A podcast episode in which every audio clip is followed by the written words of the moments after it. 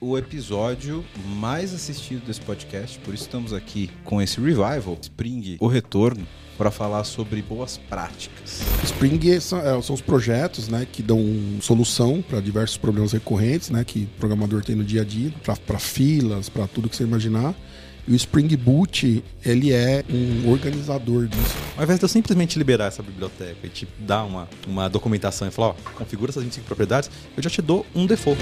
Nesse contexto, eu preciso de uma classe que se conecta com um banco de dados H2. Em memória.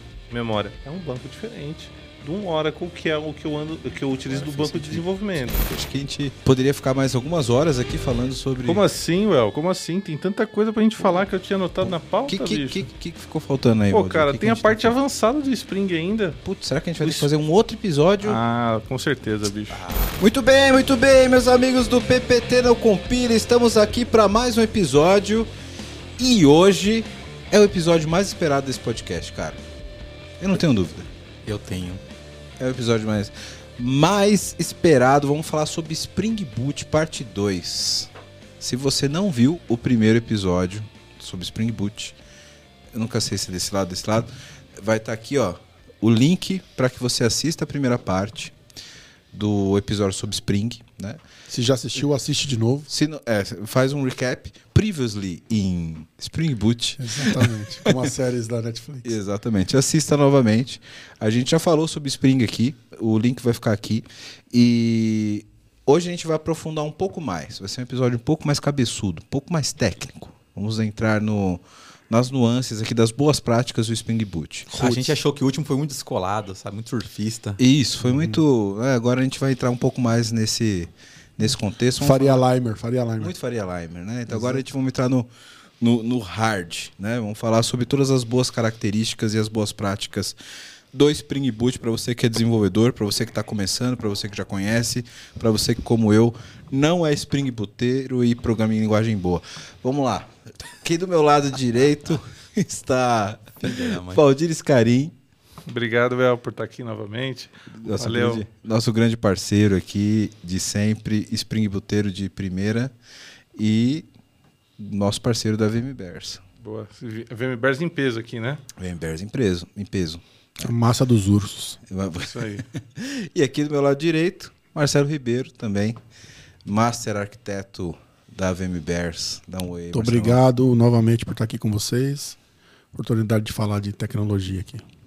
E aqui do lado esquerdo, meu grande parceirinho, Johnny. Tava pensando quem eu era, né, velho? Tipo, Zé Comé, obviamente. Catatal também, obviamente. Pimpão, sei lá.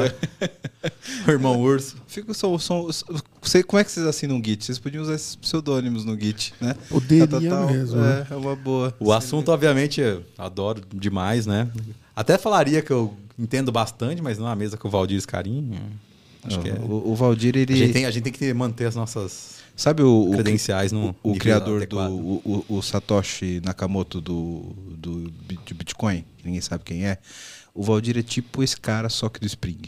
Sabe? É, Os caras do Spring estão lá, lá em Washington. A gente foi dar uma. É, eu aprendi, tudo deles, que eu bicho. aprendi do Spring foi eu aprendi por osmose quando eu apertei a mão do Rod Johnson. é verdade, eu tenho foto Cara, disso. Os caras são demais. O criador do Spring, eu, eu, eu tirei uma foto abraçada com ele assim, eu falei, Os caras não lavam a mão desde então. exatamente. É igual o indiano, né? Ah, Puta, não, corta essa. Fanboy, fanboy completamente. Fanboy total.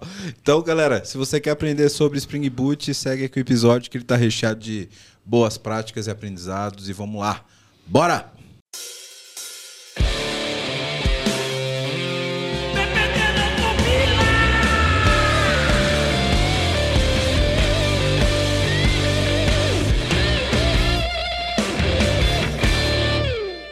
No primeiro episódio que a gente fez sobre Spring, que a gente fez mais uma geral sobre o que era o framework, como que funcionava, e que é até hoje o episódio mais assistido desse podcast, por isso estamos aqui com esse revival, parte 2, Spring, o retorno, para falar sobre boas práticas, né? É, eu queria começar para fazer já um gancho lá com o primeiro episódio, que a principal característica do Spring aqui é o gerenciamento de dependências, etc. né? O que, que eu posso e o que eu não devo fazer em relação a isso? Como eu organizo melhor essas dependências? Qual é o jeito certo de fazer isso? Como é o nome do da feature que gerencia as dependências do Então, a, a- a gente tem lá, né? é, Dependência, você pode entender que são jars, né? Que a sua aplicação depende. E aí você tem o, Spring Boot Starter, né, que, que, que são a- as capacidades que você coloca dentro da sua, da sua aplicação, né? Você tem também o, o Spring Boot Parent, que é quem avalia, quer dizer, quem traz a- a- as versões corretas e mantém a compatibilidade, né? Então isso é um- um- uma gestão de dependências é, de, de infraestrutura ali da, da sua aplicação, né, das bibliotecas. Mas aí quando você está falando Isso- de, de isso- lib externa. né? Isso, é. Aí, beleza, isso é uma coisa. Só que o Spring, ele, ele também faz né, a inversão de controle e a gestão do ciclo de vida dos seus objetos, de negócio, enfim, de tudo, né? Que aí também a gente acaba chamando de dependência. São Então, as dependências internas das classes do próprio projeto. certo? Isso, e aí fica, fica até um pouco dúbio aí quando a gente vai falando, né? Acho que o bom entendedor aqui, já que é um episódio já para intermediário, né? O próximo vai ser o futuro do Spring aí, que a gente já está no roadmap, né? Mas é, é, é legal a gente, a gente entender essa, essa parte aqui da, E, da- né, do Valdir, Spring, né? Independente da tecnologia de, de organização, né? Pode ser Maven, pode ser Gradle, Exatamente. preferir Groove. É isso que eu, que eu queria perguntar. Eu já, já deixando claro aqui que nesse episódio eu estou na cadeira de aluno, né? Porque eu não sou javeiro e sempre que eu puder eu vou fazer uma piada para agredir um pouquinho o Java, mas não se sintam ofendidos. Cara, pega embaixo, você- você Você, a- você pegou? Você a- trouxe o, eu trouxe o, o- o Johnson? Trouxe. o Johnson é o bastão que o Marcelo anda, viu? O bastão de beisebol. É, é a psicologia. Minha psicologia tá guardada aqui embaixo da mesa. Exato. O, quando a gente fala do, desse gerenciamento de, de, de bibliotecas e dependências do Spring, o que, que ele resolve que o Maven não resolve, por exemplo? Ele garante, né, Valdir, a compatibilidade. Né? Então, se você tá na mesma versão, e, e assim, é bom separar Spring de Spring Boot, né? Quem tem essa. Isso é inerente do Spring Boot. Isso a gente falou no primeiro episódio, mas é bom relembrar. Qual que é a diferença? Spring é- são, é, são os projetos né, que dão solução para diversos problemas recorrentes né, que o programador tem no dia a dia. Então, Spring MVC, MVC, Spring N, para filas, para tudo que você imaginar. E o Spring Boot, ele é um organizador disso, ele tem né, essa, essa é inerente dele isso, que é garantir a compatibilidade. Então, se você está debaixo de um projeto Spring 3xx e você não precisa, no, no Maven, no, no gerenciador de dependência, você não precisa nem passar a versão da biblioteca que você está usando. Porque você só coloca a biblioteca quando você usa aquela biblioteca, ele já traz a biblioteca do pacote Spring gerenciado já. E ali é, você garante que todas elas são compatíveis entre si. Então, aquilo que o programador ia lá colocava qualquer versão, ele colocava um, sei lá, um, um pacote qualquer lá para dar um suporte. Aí coloca o outro. Aí tem duas, é, duas classes em dois pacotes diferentes. Às vezes tem no mesmo pacote, em dois jars diferentes, a mesma classe, uma com implementação A, outra com implementação B. Começa a dar aquela maluquice. O programador Java que estiver vendo a gente, que falar que nunca adicionou dois frameworks num projeto e não deu pau no Log4j, no SL4j, tá É, mentindo. isso aí. Class Cast Exception. Class Cast Exception. O, o- é, é básico, né? É, é exatamente por isso. Então, a- e por que, que o Maven ele promove isso? Porque as dependências elas trazem outras dependências. Então você tem uma, uma transitividade entre as dependências. Né? É, pô, eu tenho lá o- o- Vamos falar do próprio Spring, né? Então eu trago o Spring Data. O Spring Data por trás ele traz o Hibernate. Só que eu não vejo isso. Certo? Então essa é a magia do Maven. A magia do Spring Boot que o Marcelo está falando aqui, né, é que a versão das dependências elas são todas organizadas por um pai só, né, que é o tal do Spring Boot Parent. E bicho, é, para quem trabalhava com servidor de aplicação no passado, era Começa, né, Valdir, para te dar um gancho do que você está falando, um- pela a própria dinâmica de ser uma aplicação autocontida. Como eu não tenho um servidor de aplicação, eu não tenho, por exemplo, dependências dentro daquele servidor, né? Todas as minhas dependências estão dentro da minha própria aplicação. Dentro do meu jar no, gerado. no né? passado, meu, você tem lá um servidor de aplicação e, E, cara, você tinha várias versões, é, várias versões diferentes, porque, porque a gente colocava é, aplicação A no mesmo WebLogic que o, a aplicação B, que a aplicação C, e Fiz elas muito eram isso no JBoss, que você tinha que instalar as bibliotecas no próprio Ah, application Libra. server. é. E, e aí, então você, você tinha estratégias né, para gerir as dependências. Você tinha lá, ah, vou deixar as dependências dentro do War. Vou deixar as dependências no servidor. Class loader, né? Que nível Exato. de class loader? Exatamente. Você tem.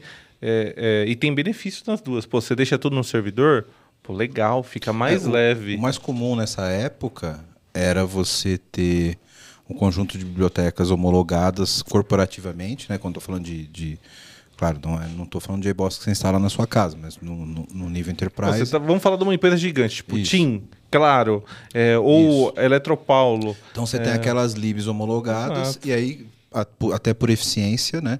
Você deixa isso no, já, já pré-loadado dentro do, do application server. Aí sua E a aplicação aplicação sobe e desce mais rápido, né? É mais enxuta, né? Exato. E você tem um certo controle sobre qual biblioteca que é homologado ou não, né? E você não vai ter nenhum WAR com 50 GB. Exato, mas, mas tinha, né? Assim, depende, depende da estratégia da empresa. Pô, você tem WR com 100 mega, né? E pior, né? Você tem EARs, né? Que são aquelas aplicações tem vários módulos tal. Grupos de, de módulos, né? Exatamente. Jars, Jars e Wars da mesma. É, você tem JBs, você tem JMS, você tem é, Wars, você tem... Client, às vezes. client, tudo isso, puf, deixa a aplicação gordinha. E, e, poxa, gerir a dependência disso era um parto. Então, o programador de hoje em dia, né, sei lá, dos últimos 4, 5 anos, não sabe nem do que nós estamos falando aqui. Class Loader? Pra que, que eu tenho que Ele não o é faz nem ideia do que é Class Loader. Que a- curso de Java. aí é o gancho que você deu no passado, né, ô Johnny? Pô, hoje as aplicações são autocontidas, a gente pensa no, num- microserviço, sobe um container com, com o jar lá dentro. Mas é importante, assim, para o programador Java mediano, para o pleno, já começar a pensar nisso. Porque cada dia mais a gente vem, é, a gente vem tendo é, novas oportunidades de usar as capacidades do Java, né? Para ter performance, para ter economia. E aí a gente está falando de um tema tão técnico, tão estrutural assim. E a gente viu há um tempo atrás, até num, num uma notícia que você trouxe aqui na, na- no podcast, né? Que, poxa, a AWS ela estava mudando a estrutura das aplicações para voltar a ser ali um pouco, não, não monolítica, mas modular, né? E então, assim, a gente precisa conhecer o Java bem para programar o Spring bem, né? O Spring, que, que a gente estava falando o aqui. Spring Boot, né, ele melhora muito a produtividade de um time. Esse- várias coisas que, que a gente sabe, que a gente teve que aprender com Java, Class Loader, questão de gestão de dependências de múltiplos módulos, você para fazer uma aplicação trivial e até além do trivial não precisa mais saber. Mas a partir do momento que você entende desses conceitos e que você entende do framework, do Spring, do Spring Boot, você destrava oportunidades de tecnologia muito interessantes. Você começa a construir coisas, soluções na, no framework que você ganha uma. Aí a gente não pensa só em performance do ponto de vista de, de agilidade, mas você ganha flexibilidade também nas soluções que você faz. Sim.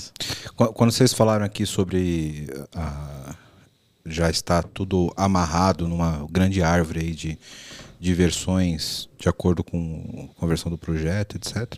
Me lembrou muito a própria forma como o Linux gerencia suas dependências, né, com apt, etc. É. Então você está naquela versão lá do, do Parece kernel tal, Parece muito. Tô no kernel 6.12. Aí você vai dar um apt na aplicação, você não precisa definir qual é a versão da aplicação que você vai, porque você já tem um repositório que é atrelado à versão do kernel. E aí ele busca todas as dependências daquela versão dos pacotes que são compilados para aquela versão do kernel. né? Aí, aí eu vou dar um gancho no que você está falando, Well. Dá um direto. fala- Um gancho não, dá um direto de. Dá um direto Se você me der um gancho, eu, eu vou pro TI. pro- Vai passar por cima, dá o Haymaker. É, eu vou cair do outro lado da rua, direto no, no TI. Mas, ó, se liga. Pô, nós estamos falando muito da estrutura, dependências, né? Outra coisa que o Spring Boot traz aqui, que também é uma boa prática que a gente tem que lembrar, né? Os starters, certo? Sim. Tava Que tem a pensando ver nisso com agora. configurações, né? O que são os starters? A gente falou disso no primeiro episódio, mas é bom relembrar e falar do jeito certo É, os starters no Spring, no Spring Boot, né? São pacotes, algo que você pode importar no, no, no próprio POM, né, na aplicação, no, como uma dependência, e ele por si só já traz uma configuração pronta para você. Você não precisa se preocupar, já tem ali é, configurações. É, você pode melhorar, ajustar, customizar. Só que ali você já colocou. O simples fato de você colocar um jar nas, como dependência, aquilo já te traz um mundo de compatibilidade, por exemplo, com. Vamos pegar aqui um caching, Redis. Você põe o starter do Redis lá, você não precisa fazer mais nada. Ele já carrega driver. Tudo que você imaginar já tá. E, e se vacilar, ele já conecta direto numa porta direta do primeiro que aparecer. É, é tão simples, Alberto, que parece até óbvio como é, por que a gente não fazia isso antes, sabe?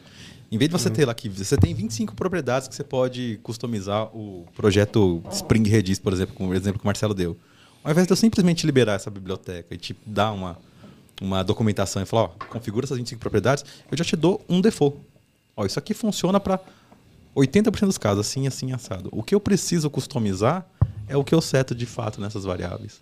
Ah, ah, Cara, o mas, meu- Python tem isso há muito tempo. Pronto. Mas, mas o cara. Valendo. Mas, mas o cara. Não, mas o Spring Boot ele, ele não é de hoje, né? O Spring Boot é de 2014. Isso né? já é Então, antigo. é. Mas o cara da infra mudou a porta do servidor lá. Você põe só essa propriedade. O resto tá tudo na manga, né? Ah, o host, lógico que não vai ser o localhost, ou, né? Mas aí você coloca só aquilo que você precisa. O restante tá tudo já vem pronto, né? Então. E, e aí, pegando o gancho que você está falando, né, Marcelo? Porque assim, o Spring ele criou uma estrutura que vai beneficiando os próprios componentes dele, né? Então, propriedades, né? O Marcelo está falando, poxa, propriedade, você coloca a propriedade. Aonde? Pô, você pode colocar dentro de um arquivo texto no jar, não é uma boa prática. Você pode colocar num um repositório centralizado de, de propriedades que o Spring gerencia a conexão para você com isso. Tipo um key vault. Exatamente. Ele vai lá, ele tem lá um no próprio starter de, Mas aí você precisa ter o, o Spring Cloud para isso, não? é, é, o Spring Cloud se é um for- conjunto Se for externalizado, assim, né? Se tiver- Isso, se for externalizado, sim. É, Spring Cloud ele vai ter lá um, um- Eu esqueci o nome do starter que faz isso. Mas ele se conecta nesse servidor de propriedades, né? É o mesmo servidor de propriedades do, Até no Git ele vai buscar. Zookeeper. Ele, é, ele É, vai, Zookeeper. ele vai, ele vai no Zookeeper, Até- vai no Git. Até no Git ele vai buscar. E o, e o próprio paradigma de programação é, por convenção é muito forte nesse ponto. Então você injeta, por exemplo, uma propriedade que você precisa utilizar, que você quer externalizar dentro de um serviço.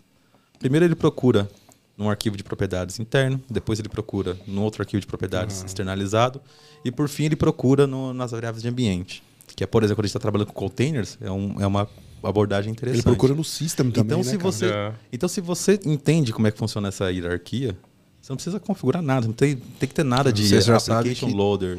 Ele, tem, ele vai procurar aquele arquivo naquele formato por essa ordem. Eu posso colocar defaults, por exemplo, na minha aplicação de valores que Todos- rodam para a maior parte das coisas, mas quando eu preciso rodar num ambiente diferente, que eu tenho preciso de mais memória, por exemplo, eu injetar essa variável de ambiente.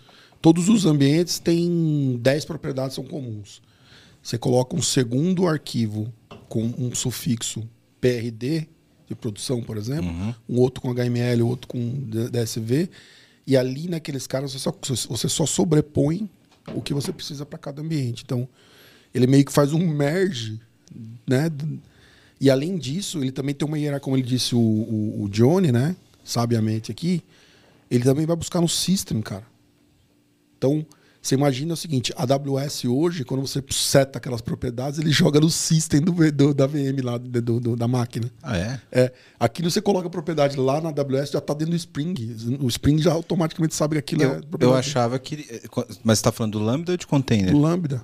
Ah, tá. O Lambda. Container Lambda- também serve, tá? É, porque container você joga com variável de ambiente. Exato, Né? é. E ele bu- Porque Então, aí cai dentro do Lambda também sistema tem como env, né? A Lambda né? também tem os envs dela lá, que são iguais. Parece.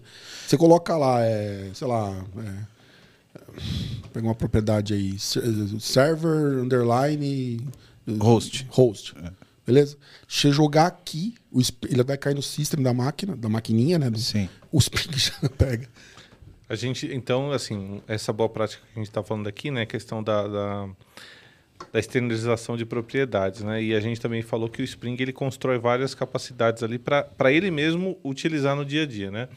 Outra capacidade muito legal é a questão de profiles. Então a gente tem a aplicação sendo construída lá no, pelo desenvolvedor. É, isso é mágico. É mágico. Eu falei, a falei- palavra é essa. Eu é falei e mágico. não expliquei profile, né? Fala aí. fala É, aí. não, é é justamente isso. Então, o Marcelo estava falando da questão das propriedades, né? Ele falou que faz o merge. Mas ele faz o merge baseado o quê? No profile que você ativa. Então, o profile é uma, uma, um conjunto de propriedades né, que a sua aplicação vai avaliar em função do ambiente que ela está. Que faz sentido em determinado ambiente. Ambiente, É exatamente. como se fosse o escopo geral da aplicação, né? Exato. Estou no- na máquina do desenvolvedor. Aí eu vou. Como é, que, como é que o Spring identifica lá o profile? Pô, você passa uma variável de ambiente, né? Menos D, é, Spring Active Profile. Acho que é isso. Aí você passa lá, local. Pronto. Você consegue falar para os teus bins, olha. tô no- mas, mas se eu não passar nada? Aí você tem o default, né? Aí ele pega lá o, o- o padrãozão. E esse que é o legal, né? O, o Spring ele, ele vai te dando flexibilidade. O caso mais poderoso que eu vejo de profile, ainda mais nesse ambiente de cloud que a gente trabalha, ambiente distribuído, é teste. Você vai rodar um teste. Ah, não vou. Uma grande premissa né, que eu vejo que é importante quando a gente fala de CI/CD, quando fala em desenvolvimento em geral, produtividade, vários problemas que a gente pega pós-desenvolvimento né, e pré-implantação são divergências entre o ambiente local, ambiente de desenvolvimento, como é que a gente como queira chamar, e o ambiente de produção. Beleza. Então, a premissa de, de um teste bem executado, principalmente teste integrado, teste ponto a ponto, é que seu ambiente de teste tem que ser o mais parecido possível com o ambiente produtivo. Porém, você tem. E, e principalmente o core está testando tem que ser o mesmo código, né? Como é que você resolve isso, né? Como, como é que eu vou testar uma, uma, uma aplicação de microserviço, sendo que os, os outros serviços não estão rodando? Profile. No meu profile eu consigo mocar e consigo gerenciar esses mocks de uma forma muito mais efetiva. E levantar algumas versões de classes, classes de configuração, classes de, de integração específicas para o meu teste. Mantendo as minhas classes de implementação de regras de negócio como, ela, como elas são hoje em dia. Pergunta. Bem, bem, bem, bem besta essa pergunta. O, o... Pô, velho, besta é não fazer pergunta, fala a verdade. Ok, você é o cara. Você é Mano, louco, assim, é, é impressionante, né? A gente precisa perguntar, né, velho? Senão a É gente isso não. Mas o, o, o profile, ele vai além de só variáveis de ambiente ou não? Porque o principal uso que eu vejo é esse, tipo, no, no, Não, no pensa só, eu tenho um profile que eu coloco na minha aplicação e ela, ela vai mudar o, o ambiente, o contexto que ela está, né? Então, Isso, o é. Johnny acabou de dar um exemplo na situação de teste. Mas pensa só, eu tenho a, a aplicação no ambiente de desenvolvimento. Então, eu estou no contexto de desenvolvimento. Eu tenho URLs diferentes. Então, mas assim, é, é- esse é o ponto que eu quero chegar. Tipo, o, quando eu mudo esse contexto, isso vai além do que constantes de ambiente? Vai, muito além, vai muito É- além. Essa é a pergunta. Ó, vou te dar um Porque exemplo eu vou ter muito URLs legal. diferentes, eu vou ter coisas que são personalizáveis de acordo com o contexto. Mas isso seria facilmente é, resolvido se, sei lá, na, na época. Com um arquivo diferente. Um arquivo diferente, ou sei lá, se ele faz a leitura de um TXT e carrega isso nas suas constantes, entendeu? Então, você, você é, o bom de falar com você, Well, é que você é inteligente pra cacete, cara. Acertou É. o prego na cabeça. O, o, o ponto é assim, É ó, a IPA. eu tenho, eu tenho lá um contexto diferente. Né? Nesse contexto, eu preciso de uma classe que se conecta com um banco de dados H2. Em memória. Memória. É um banco diferente de um Oracle, que é o que eu, ando, que eu utilizo Agora do banco de sentido, desenvolvimento. Ou um banco de dados é, RDS, que é o que eu uso em produção na cloud. É um, um Oracle Hack, né? Que, sei lá, eu posso estar usando uma, uma capacidade específica Eu dele. posso né? mudar, inclusive, os drivers que eu carrego. Eu posso ter um contexto, literalmente, da arquitetura da aplicação diferente. em função do ambiente. cada- Só que isso fere o, profile. só que isso fere os 12 fatores, né? E aí é um ponto que eu ia colocar. O Spring Boot ele é um, um grande habilitador dos 12 fatores. É, ele foi feito para te falar, para te facilitar a vida de ir Mas, para a Valdir, cloud. o que são os 12 fatores? Ah, mas Botini, Valdir, o Botini, né? Botini, Ai, Botini, o que, que são os 12 o que são os fatores? 12 fatores? O- Ah, o- é, eu só queria fazer um. Parece que mais ou menos, né? Por exemplo, você mudar arquitetura da aplicação em homologação e desenvolvimento é ruim.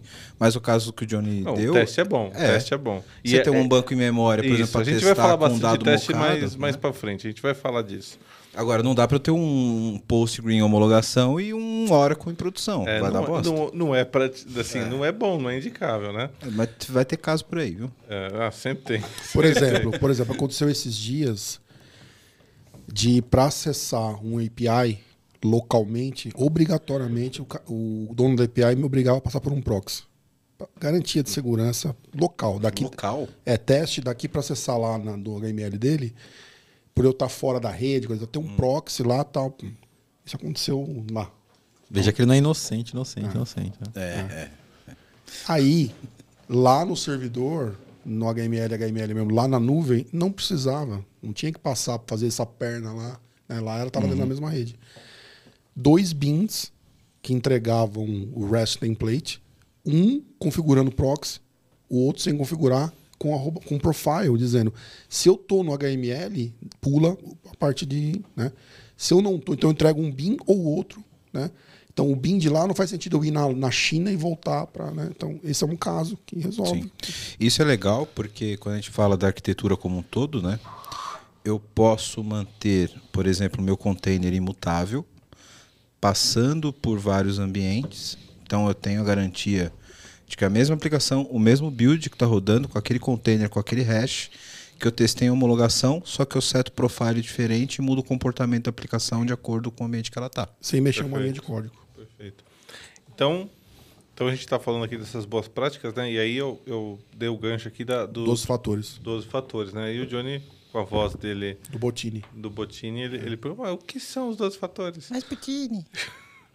É, é, os 12 fatores são um conjunto de boas práticas que a comunidade cloud desenvolveu, né? o- avaliando um monte de cagada que o mercado fazia. É, é- é quase um, um- um manual do que não fazer. Né? Exatamente. é. Então, assim, eles não são tudo que a gente precisa cuidar para ir para a cloud, mas são bastante coisa, tá? É, então, esses 12 fatores fala, poxa, externalize o ambiente, é, ex- externalize as propriedades, utilize um repositório por aplicação, faça vínculo de porta, é, é, assim, são, são- Deployment, né? é, é, utilize a, a- a- evolução do, do, do teu ambiente como versão também de código, né? Então são, são conjuntos de, de, de fatores que você deve seguir para quê? Para ter uma aplicação que, que se instala bem em cloud, seja ela qual for, inclusive a tua cloud privada. Né? E assim, ah, mas é só para microserviço? Não, não é só para microserviço. Uma aplicação é modular, é, orientada a domínios, uma aplicação monolito. Mi- Nem- mid- é, medium é- serviço também serve. Medium server, é, é, Mini, mini serviço. Mini é serviço. é. É Mini, micro- É, micro, mini medium, Não, esse é- large. esse é- esse é um Micro é ponto 10 a menos importante. 6, né? Mini, mini é 10 a menos 3. Esse é um ponto importante. É, a pessoa acha que Cloud Native é só microserviço. Não. Não. Você pode ser Cloud Native. Se você tiver dinheiro para pagar, se você tiver dinheiro para pagar, pode. Exato. Você, pode, você pode ser Cloud Native com Se uma você aplicação fizer o elefante gigantesca. voar, É, tem só botar asa, né? É, é, eu gosto, gosto desse assunto pelo seguinte: a gente fala, pô, mas tem, tem, essa, tem muito essa discussão de microserviço, agora está sendo colocado em xeque. Gente, a gente tem que pensar que a nuvem ela é biletada por consumo. Se você tem uma aplicação que ela tem picos de consumos diferentes, você precisa escalar de forma diferente. E aí não faz sentido você escalar coisas que não são necessárias num grande monolito.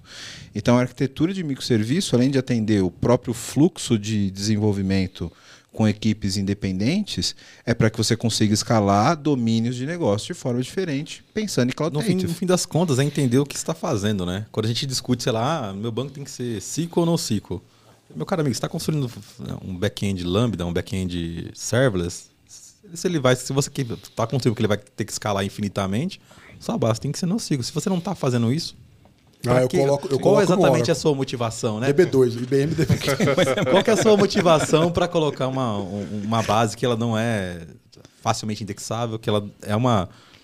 O pessoal acha engraçado porque eu conheci pessoas já que pensavam que é muito mais fácil, por exemplo, criar uma base no Dynamo, que não precisa ter um DDL, né? Ali fixo. Falei, cara, é lá que você tem que pensar muito melhor como essa informação Sim. vai estar guardada, porque não dá para fazer qualquer query que você queira e recuperar o que você precisa. E o inverso também é verdade. Quantas vezes a gente já não viu nessa nossa vida aí de desenvolvedor, o cara tem um, do- um- uma, um contexto só de informação. Aí ele pega aquele contexto de informação, ele faz uma puta do modela, uma modelagem De faculdade. de faculdade, sabe? Com 50 tabelas, tudo nas, na- nas três regras normais lá, tudo direitinho. E aí, quando ele consome o dado, ele sempre faz uma query gigante e ele sempre consome aquela mesma query. Por que, que não faz um document driven que já salva todo o documento de uma vez? Por que, que aquilo tem que estar modelado? Preci- Por que, que aquilo tem que estar é, separado? Normalizado. Normal-. É. Normalizado, El. Pra, pra quê? Por que, que você tem que Mas- normalizar aquela base se você sempre vai consumir ela no formato de documento? Mas eu cortei o Valdir, agora fiquei curioso. Como é que o- os profiles eles quebram os 12 factors, Valdir? Não, não é que eles quebram, eles habilitam, né?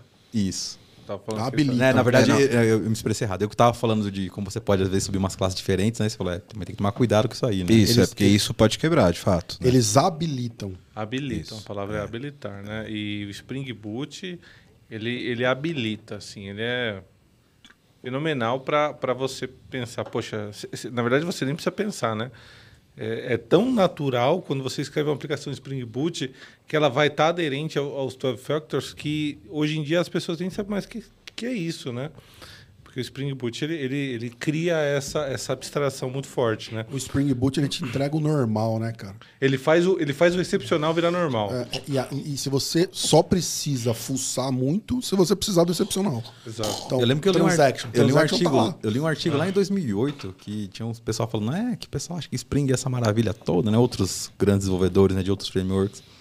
É, o Inverse of Control foi inventado muito antes e o pessoal do Spring falando, a gente nunca alegou que a gente inventou nada do que está aqui. Inverse of Control, é, Dependency Injection, que não é a mesma coisa, mas é parecido.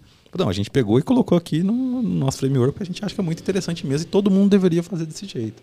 É só uma organização de boas práticas. E todo fim, mundo né? começou a fazer, porque virou spec do Java, né?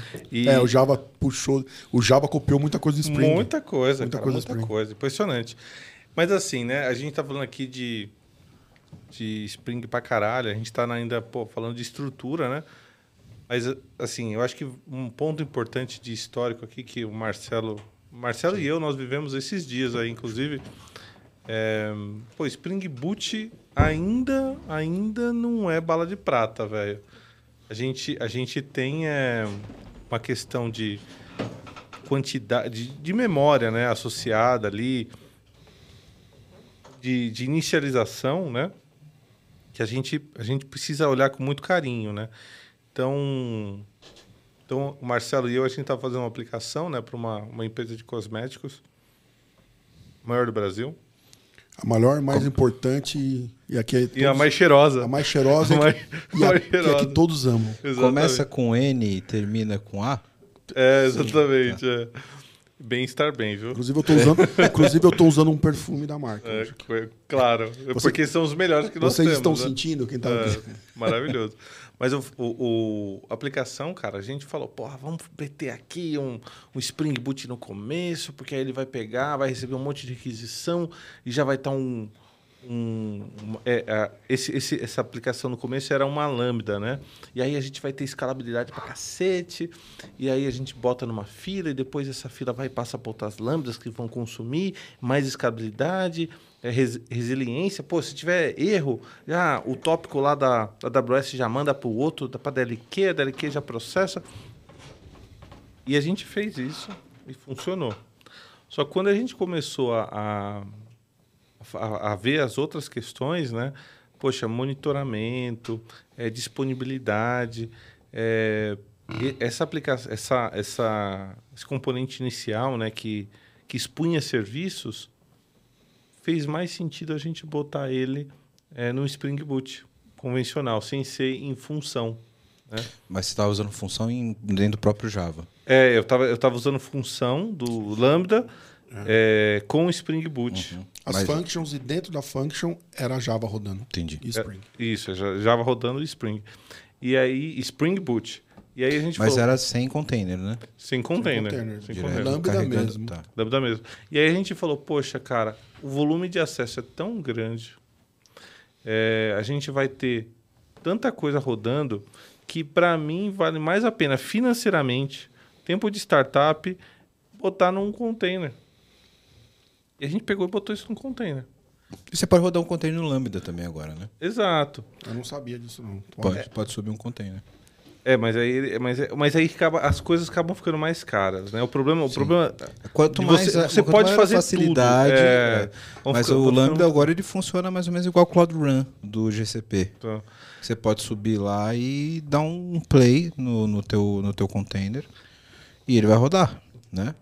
Só que você vai estar alocando aquela quantidade de memória do container e rodando como se fosse uma função. Aí é melhor, às vezes, você ter um SES pequenininho Exatamente. rodando o teu container lá dentro. O ECS, inclusive, ele, você não tem nenhum orquestrador, né? Ele, a a AWS se vira com, com, com o orquestrador. Eu ainda prefiro o... EKS. O, O, EC, o EC2, eu achei que você ia o, o, falar. não, o, O GKE. O GKE. Ah, é o GKE. Eu, eu fiz umas provas de conceito com computação potencial no Google é, e a AWS, né? Que, meu, o GKE, assim, GKE é, é uma, é, é assunto até para outro podcast. Sim. Mas O- é, é feito pelo pai, né? O Kubernetes nasceu lá dentro do Google, É, não tem então. como... Ó, se tiver algum podcast de AWS versus, versus outras clouds, eu quero participar também. Eu quero fazer rinha de vendor, eu quero fazer um episódio rinha de vendor. Tá Hoje em dia que eu entendo, hoje em dia que eu entendo a AWS, eu falo, meu, os caras às vezes vendem uns patos pra gente que É. Ah. Tava falando, mas aí, falando mas tá do, falando da AWS, né? do É do- REST- do, do, do REST Service lá. do REST Service. Isso. Aí depois a gente também teve um problema que foi o seguinte, né? A gente tava com o Spring Boot dentro do Lambda que tava demorando um pouquinho mais para subir. E aí o que, que a gente fez? A gente teve que tirar o Spring Boot, né? É, e tinha uns requests que poderiam vir de outro cliente. Eram, são dois clientes principais dessa API. Um é mais magrinho, request, mas tem um que mandaria requests, requests cavalares, né? E aí a gente ficou preocupado de. Soap, era Soap, é isso mesmo. Nossa. E animal, assim, não era soap, só soap, É. era soap com XML de 20 XML de mil registros. É. Cara, eu, eu já sou meio radical eu acho com uma essa delícia. parada. O XLMLS não tá batendo e não funciona. Não, é, é, quem chamava API era ah, quem chamava API era SAP. SAP. Então E não tinha como Posso, mudar. posso fazer uma crítica de amigo, assim? Porque eu sou... Contra o SOAP? Não, e eu vou te falar o seguinte: se você for falar de não, Python, aí você nem ia conseguir processar, nem, não ia nem terminar de desenvolver. Mas Inclusive, inclusive, a gente vai cortar. Tipo, então Python você corta, né? Eu, eu- eu- poderia falar que Python faria isso muito mais fácil, mas eu não vou fazer isso. Mas Talvez impor. eu, eu, eu tenho, assim... Não, não é uma regra, sabe? Mas eu tenho pra mim que para trabalhar com functions, qualquer, qualquer faz que você for usar, se você já tem que instanciar um framework e você tem que fazer alguma coisa que não seja... que você não resolveria com scriptlet, eu acho que já não é o caso de uso de um faz. É function, né? Exato. Então tem que ser scriptlet, cara. É um, é um script estruturado. Eu acho que é aquela, é aquela, pronto. aquela planilha que você tem que fazer a hora que você quer subir um, uma aplicação, um serviço. É duro pagar por É, isso. Né? Então, você quer o quê? Você, você, você precisa da, da função, ela é, tem que ser escalável, ela é pequenininha, ela é autocontida ali, faz em function. Igual o Valdir falou, já, a gente já sabe que vai ter uma carga. A gente já sabe os horários que a gente precisa que isso aqui funcione. A gente, inclusive, a gente já tem o domínio tecnológico disso. Sobe um container no EKS, sobe um mas, Firegate. mas não parou por aí, né? Não, a gente, a gente ainda. Então eu falei bastante aqui da, Ah. da primeira movimentação aqui. Esse aqui é o né? mastodonte, sobe no que S2. foi que foi uma uma aplicação né, que tinha dois endpoints, um era SOAP e o outro era REST. Né? Então essa aqui ela, ela deixou de ser A function. Lambda talvez não aguentasse a- ao tamanho do payload que entraria. Exatamente. Então a gente transformou ela em container. E aí depois a gente teve um outro cenário que foi foram as functions que faziam processamentos pequenos. De cada um dos registros. É, a gente pegava lá, sei lá, 20 mil registros que o Marcelo falou, quebrava em, em- um registro por vez, botava no, S- no SNS. SNS e aí depois a function processava isso. E moe um por um, né? Moe um por um, exatamente. Só que o que que a gente viu ali, né? A aplicação, o, o jar né, do Java estava dando 70 megas do Spring Boot. Aí o pessoal lá começou a encher nosso saco, falando, ah, Não, os caras só pedindo educadamente. Ninguém ali ninguém enche o saco de ninguém. não, precisava diminuir o tamanho desse jar aqui, Pô, tá mas muito 70 grande. mega, cara. Não, precisava diminuir o tamanho do A jar. AWS aceita, lambda de 150 mega. Hoje, hoje tá indo pra giga, né, meu? É. Os cara- Mas, eu, mas eu concordo, né, porra? é o pessoal do monitoramento, Você precisa né? mandar É. apagar as versões anteriores, né? Se você não, não colocar lá pra ele não apagar, você tem. Mano, 70 mega é um app de celular vagabundo. É, Era isso mesmo. Aí a gente pegou o que a gente fez. Porra, arrancamos fora o Spring Boot e a- o jar ficou com 10 megas. Os 10 megas eles vinham das dependências da AWS. Sabe quanto ficaria com Python? Só o jar, só o jar com as nossas classes Javas dava é, 4, 5K, tá? Então, assim, vem muita dependência. E aí é um problema do Java, né? Que eu tenho, eu tenho bibliotecas Pera, pera, muito pera, pera. grandes. Momento solene, o Valdir assumiu um problema do Java. Não, É que assim, não é do Java, né? É- são das APIs que, que são escritas em Java. Mas as bibliotecas são grandes, né? Se a gente tivesse bibliotecas menores, a gente talvez tivesse é, pacotes menores também. Mas o, o ponto é, então a gente fez essa alteração e, e aí a gente conseguiu é, é, diminuir bem o tamanho da- da- da- das funções, né? E, e aí a gente acaba mudando aqui um pouco o foco, né? Porque, poxa, a gente teve essa mudança, a gente fez mudança grande. Pô, eu tirei Spring Boot e programei Java na, na linha de código lá, mas a mudança foi rápida. Mas Por você acha quê? que. Pergunta aí, saindo até um pouco do escopo técnico. Você acha que o Spring deixa o programador já meio acomodado com essa parada? 100%, cara. Porra, Porra, 100%. E é, e é essa a intenção, Eu inclusive. podia fazer aqui 100%. um URL request aqui, instanciar e pau, consumir. Não é, não é legal, pô. Mas aí eu vou lá e. O, REST vou- template, o cara nunca sabe, não sabe nem como é que funciona uma REST na vida, não sabe o que, que é que é método, o que, que é né? URL, ele faz e sai O que, que é. HTTP? Não sei. O que é protocolo, né, de comunicação É. de dados. HTTP, HTTP 1, UTP, 2, é, TLS, não sei, cara. O que que é HTTP header? É aquilo que o REST template pede pra eu colocar lá. né? Exato. Aí é o, aí é- aí é o cara que, aí é o cara que faz tudo local quando ele toma um SSL handshake exception lá, ele Isso, não sabe por é, que, não tá funcionando no outro ambiente. Exato. Exatamente. Spring Boot nunca pediu isso? Não, pô. mas isso é, isso é. E aí é a natureza dele, né? Ele foi feito para isso. né? E, e o programador ele tem que ir além, né? Mas o, o ponto que eu estava trazendo aqui é, pô, nós fizemos uma alteração estrutural gigante. Tiramos um framework, colocamos Java puro, Puro, ali é. para poder fazer, até fazer esse tipo de requisição que você falou, entendeu? HTTP Connection, nananã, é, Open Connection, pá, passa o URL, trata erro de, de rede, né? É, fizemos fácil, cara. Por quê? Porque a gente usou o design correto. E aí eu acho que a gente começa a falar um pouquinho de outros tipos de dicas aqui, né?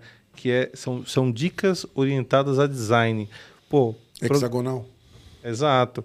Então, o ponto é o seguinte: programar Spring Boot nada mais é que programar Java direito. Então, é, ele te ajuda muito, mas se você não programar direito, vai dar merda. Como é que a gente fez essa alteração né, tão rapidamente? A gente, antes de começar o projeto, né, a gente falou, pô, como é que a gente vai organizar nossas classes? Como é que a gente vai, vai organizar os conceitos aqui? Pô, vamos pensar no Clean Code, né? E aí a gente, a gente usou a arquitetura hexagonal para começar a desenvolver. Então, toda essa alteração, cara, Pra quem não conhece, o que que é arquitetura hexagonal? é um conjunto de ideias né, para você estruturar seu código é, orientado a camadas. né, de- é, pensando assim, camadas internas a externas. Aí você vai protegendo seu código. Anteriormente, é, a, gente, a gente usava os, os três, é, as três camadas, né? MVC. Model View Controller. E aí a gente parava por aí. Então, você tinha um monte de service. Você tinha um monte de, de, de, de, de classes de negócio, né? arquivos de negócio, tipo pedido service.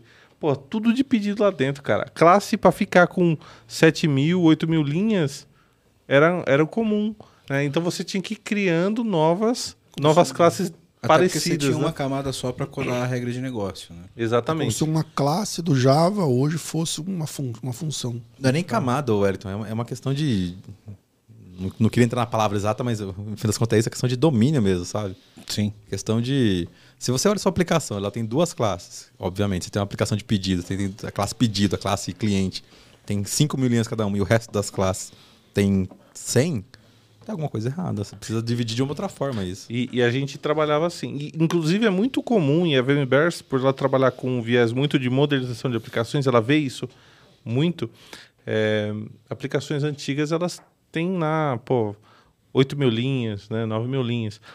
É, e aí a gente falou, poxa, cara, vamos fazer direito, né? Então vamos, vamos usar o Clean Code. Cada classe respeita uma operação. Não.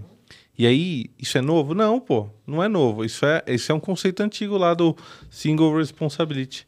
Né? Quando o pessoal fala é, Solid, né, são, cinco, são cinco princípios arquiteturais para desenvolvimento de software. Mas, de fato, tem muito mais do que esses cinco ainda, né? É, mas, o, mas o Clean Code, ele, ele usa muito desses, desses é, cinco caras, né? Então, a gente foi, separou nossa aplicação em, em em caso de usos, né, que são, são operações específicas.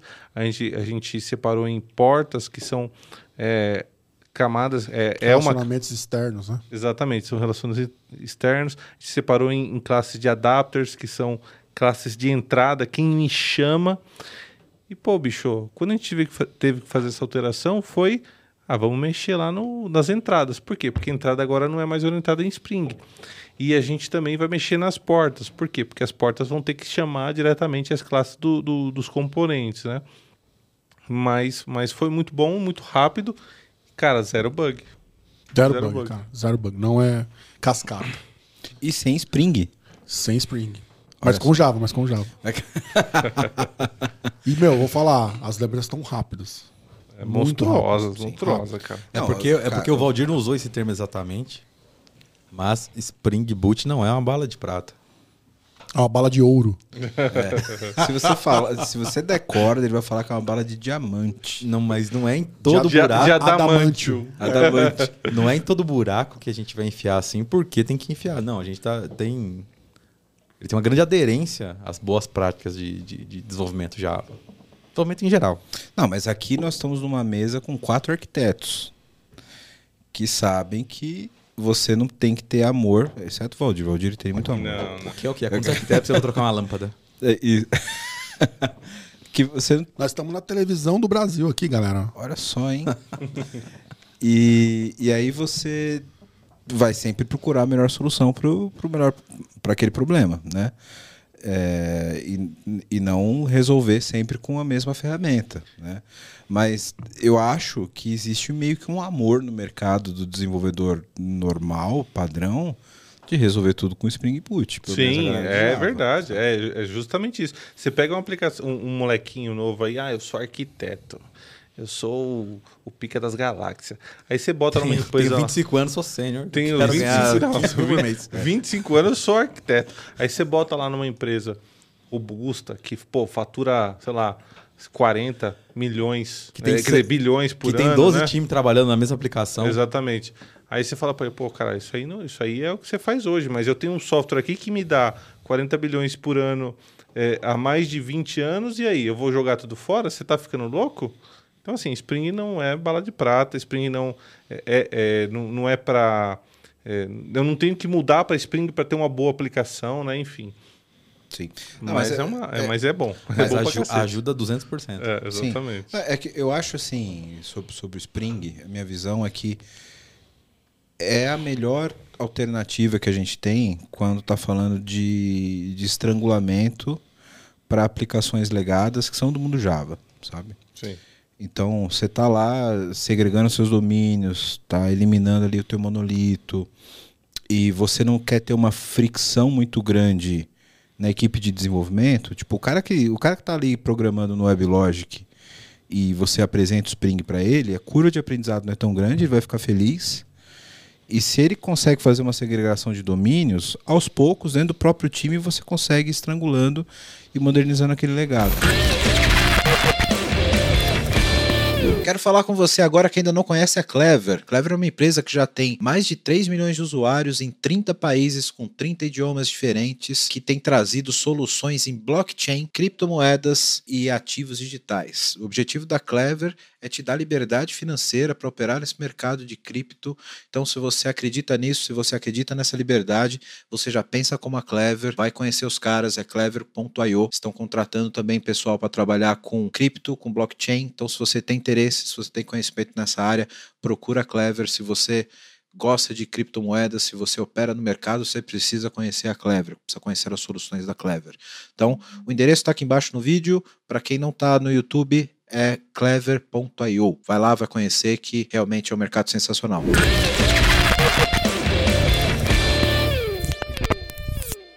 A questão de você utilizar o Spring no ambiente de, de desenvolvimento de software é a mesma questão que você faz quando você olha para os 12, 12 factors, para os 12 fatores de programação.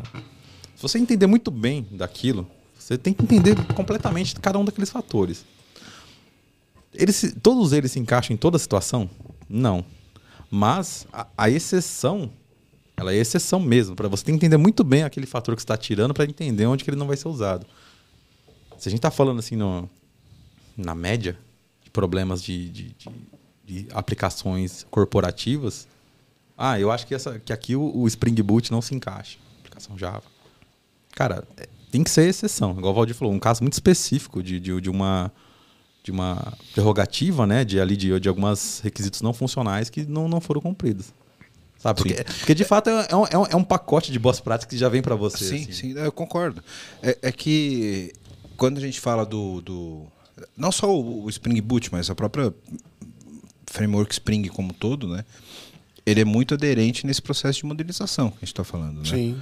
É, principalmente quando você pega aplicações que eram monolíticas de grandes application servers e você quer tornar isso dentro do contexto cloud native, etc. E aí, independente de ser Spring Cloud ou não, mas dentro do, do, do contexto containerizado, etc., faz, faz muito sentido. Né? Você está falando de destacar valor de dentro do monolito Spring, é muito mais fácil para você quebrar ele. Não, até monolitos que não são Springs, né? Você pega, sei lá, um JSF, por exemplo, né? E aí você tem lá um, um, RP feito nessa porra, por exemplo, que a gente encontra por aí rodando em JBoss, WebLogic, etc. Você vai modernizar isso, faz muito mais sentido você ir levando isso já no modelo hexagonal, segregado por API, com Spring Boot respondendo como serviço, com outro container com, com um Spring MVC, por exemplo, é, fazendo a, a camada de, de, apresentação, falando com microserviço, etc. Porque aí você moderniza a, não só a arquitetura interna da aplicação, mas a arquitetura da solução e sem fricção com o time de desenvolvimento que já está acostumado a trabalhar com Java. Entendeu? E você aproveita, igual o Valdir tocou bem, né? Qual é, a, qual é a camada que, que cresce, que fica inchada? É a camada de negócio. Mas é a camada mais valiosa da aplicação. É onde tem toda. A empresa funciona há 20 anos, aquela camada ali tem todo a propriedade intelectual daquela, daquela aplicação, né? E a gente consegue preservar essa camada. A gente muda o quê? Muda é, a interação dessa camada e, aí onde... e a forma como essa camada é organizada com outras. Sim. Mas mantém essa. E aí a gente tem alguns aceleradores, o Valdir e o Marcelo conhecem muito bem aqui, podem até dar, um, dar uma palhinha. Mas, por exemplo, você pega um monolito web lá, super antiquado, rodando em, em JSF, por exemplo.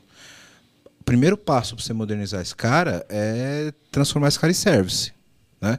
Então você vai ter que expor todas aquelas suas camadas ali de regra de negócio que estão intrincadas dentro do monolito, você vai ter que expor ela dentro do REST. Né? E aí o Spring te facilita nessa transição de, além de você quebrar os seus domínios, você levar isso para uma arquitetura que exponha a regra de negócio para fora da aplicação. Né? Porque você ter que começar a expor o resultado dessa regra de negócio para fora do, do, do, contexto da aplicação, para um contexto de, de, de serviço, etc. Porque aí você vai levar a sua camada de aplicação para um outro contexto, para outro container, para outra aplicação. Né?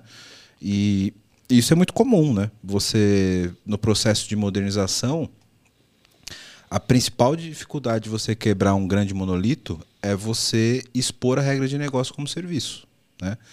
Porque isso é muito raro nos, nos monolitos, né? Os monolitos não, é, é, era tudo API, é, na própria API do Java internamente ali, né? Você não expunha isso. com Era ele para ele mesmo. né? Era ele para ele mesmo. Mas acho, que, acho que Java ele foi lá no começo, né? Ele pô, ele trazia mesmo que dentro dele a criação das interfaces, ele tinha tecnologias diferentes, né? Ele tinha o JCF, ele tinha o JCP, né? então ele, ele não deixava a lógica de negócio nessa parte da visão, né? Acho que é isso que está querendo trazer aqui, né, Well? E aí a gente consegue fazer isso mais Isso. facilmente. Exato. Você já tinha uma segregação da regra de É. negócio fora a, da própria, a própria linguagem já te pedia, olha, tenta fazer isso, mano, é Isso. melhor, é melhor, segue assim, né? Mas você sabe a parte que eu acho que ele tem que, que ele bate mais o martelo, assim, que eu acho mais legal, que é uma parte que me interessa bastante? Testes automatizados. Ah, sim. Você instala uma aplicação Spring Boot, ela cria um pacote teste lá e teste resource. Você ignora se você quiser. Mas ele tá lá criado já. E, mano, que- todo mundo, todo mundo fala da importância do. Meu professor da faculdade não sabia nem que era aplicação web na vida. Fala, não, tudo sai mais barato quando você resolve na camada de desenvolvimento. Mas na prática, na hora que, tá, que o deadline é semana que vem, né? O primeiro que manda é o gráfico teste, de- né? É. Tem o gráfico né, de, de solução. Né? Das boas práticas, a minha favorita que o Spring mais favorece, facilita favorece. é a parte de testes automatizados. Essa parte do clean code também. Eu não preciso mais usar muito. JUnit? Não, muito pelo contrário, Muito né? pelo Você contrário. usa ele, né? E, e o Spring ele te, o Spring te ajuda a usar ele e essa técnica também do de design, né? O, clean code, ela te ajuda a construir classes que são testáveis muito melhor. É, Os é, mocks são facilitados. são- né? pô, Você 100% trabalha com facilitado. interface o tempo todo, você moca. Interface mocável, né? Pu- Puramente mocável. Cê- cê- então, assim, o design que a gente está falando aqui é fundamental. Pô, você tá escutando a gente aí, estude Clean Code. Cara, de verdade, muda a vida, assim. Eu comecei usando é, faz uns, sei lá, uns 4, 5 anos, uma aplicaçãozinha que eu virei pro, pro desenvolvedor, "Ô, vamos estudar isso aqui, vamos tentar fazer essa aplicaçãozinha aqui usando Clean Code. Foi lá na seguradora. Foi, foi. E aí, é, bicho, falar de algumas. e aí a gente começou a usar, começou a usar. E, cara, você vê o poder, né? Um de uma mudança tão pequena, você vê o poder. Quando a gente for falar de teste, a gente vai falar das camadas, a gente vai falar de pirâmide de teste, faz toda a diferença, né? Mas, mas trazendo ainda para a parte de design, né? E essa questão da. da Olha só, um episódio só de testes com Spring Boot. Nada impede, né? Mas você dá, imagina. dá muita coisa, dá né? muita Completo. coisa. Mas quem comanda isso aqui não sou eu, né? É o, é o tio. Não, a, a trilha de Spring Boot é toda Webaverse. Vocês que mandam. E, e a gente está falando aqui da, da- da- do Clean Code, né? Então, assim, muito importante a gente, a gente. Outra dica aqui, né? Vamos, vamos contextualizar, né? Outra dica é na hora que a gente está falando dos adapters do, da sua aplicação. Pô, o que, que eu estou colocando nessa camada? Cara, é conversão de protocolo. Não coloque regra de negócio lá, pelo amor de Deus. Não, é peraí, agora eu tenho que fazer um parênteses. Se o cara tá colocando regra de negócio no adapter, porra, aí tá ferindo o design pattern lá do começo, mas, independente mas é do, isso, do framework. Well. É isso, é isso. É, É a se- preguiça, né, velho? É, É, preguiça, preguiça. se você pegar qualquer. Porra, eu fiz faculdade há quantos anos? Faz tempo, hein? Faz tempo. Essa barba aí nem existia ainda. Não, não existia nem. Agora ela, ela é, branca, ela já foi preta e na- ela, na não existia, ela não existia. Não existia, não existia, cara. Exatamente. E isso é o padrão do, do, do, do design. Não importa a linguagem, não importa o, o, Exato. o, o mas, mas o ponto é, até hoje você vê muita aplicação é, com, com esse tipo de problema. Pô, lá no protocolo, né, na- o cara recebeu um- uma requisição. O cara mete lá um monte de validação, chamando um monte de coisa diferente. Eu não põe isso ali. Bota na outra Você camada. tem o, o BFF lá que ele verifica se é app ou se é web. E- peraí, peraí, tem uma coisa errada nesse BFF.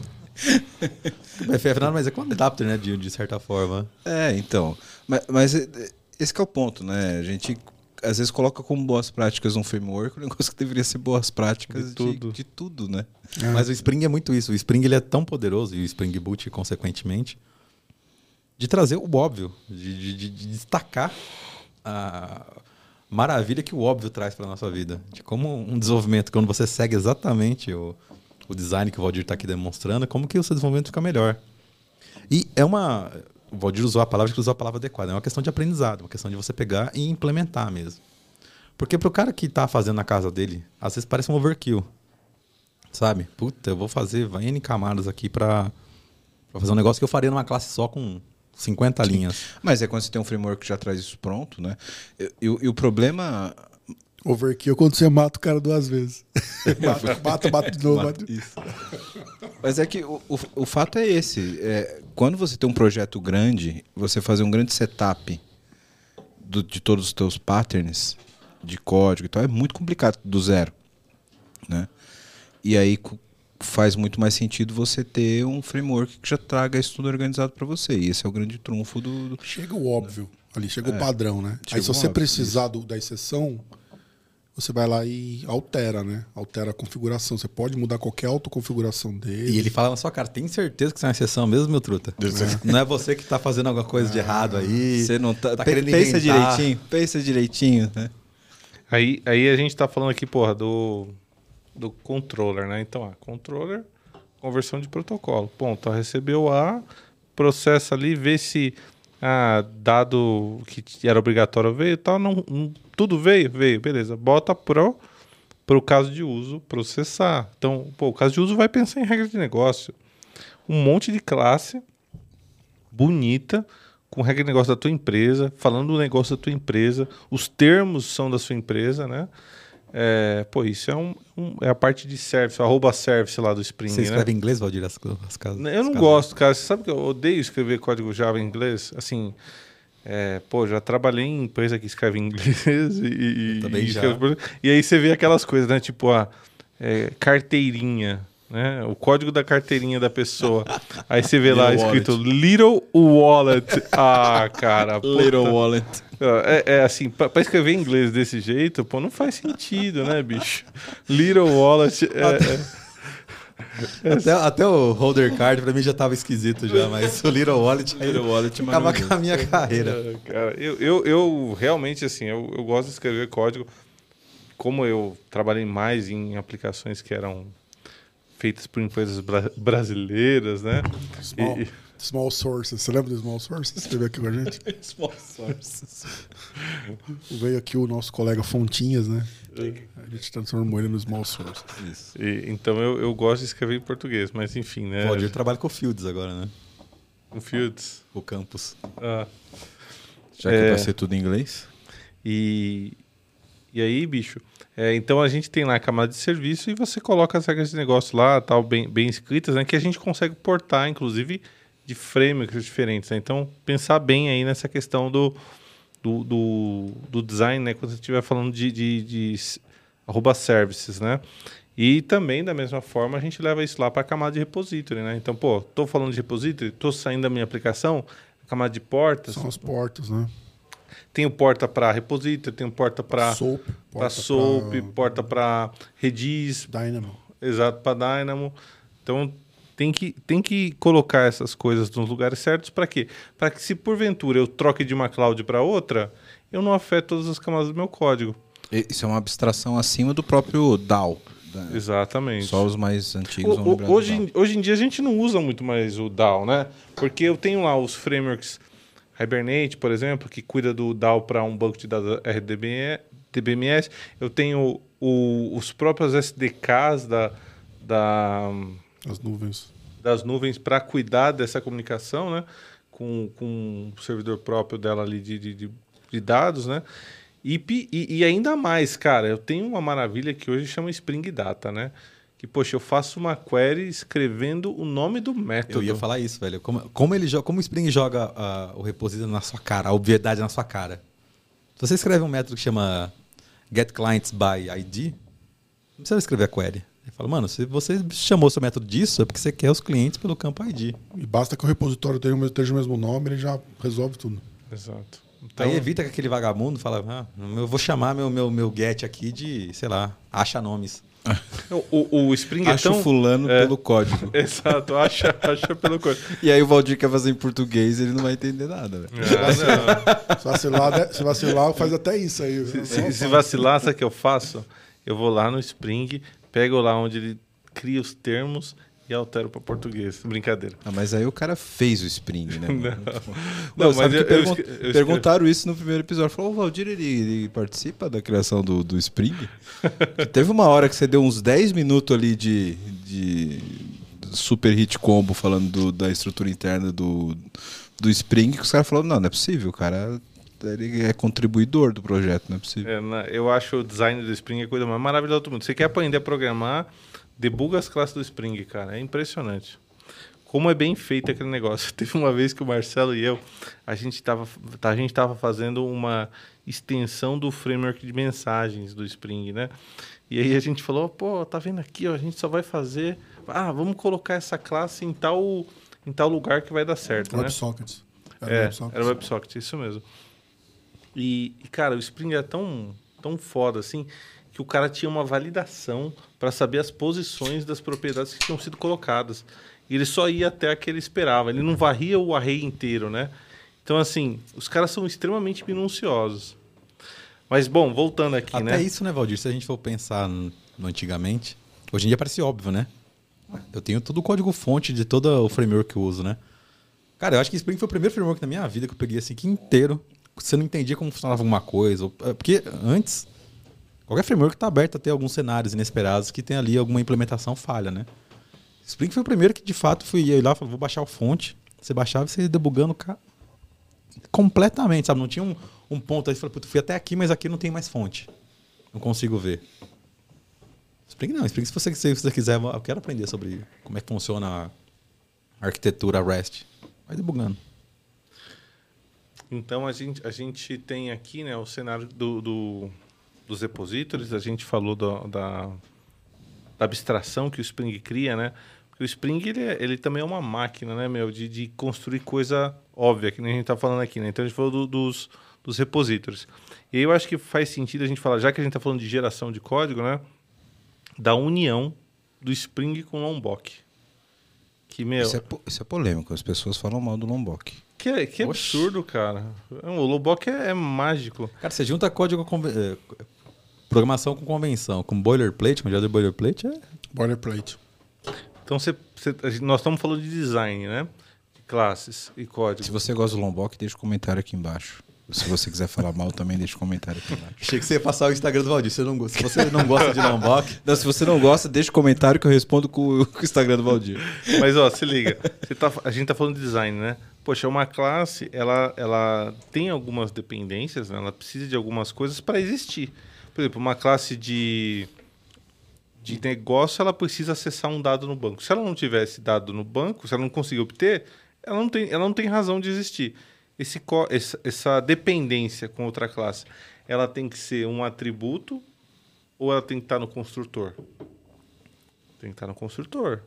Né? Tipo, é minha razão Se de é existir. sine qua non, condição sine qua non para que ela exista, tem que estar no construtor. Tem que estar no construtor.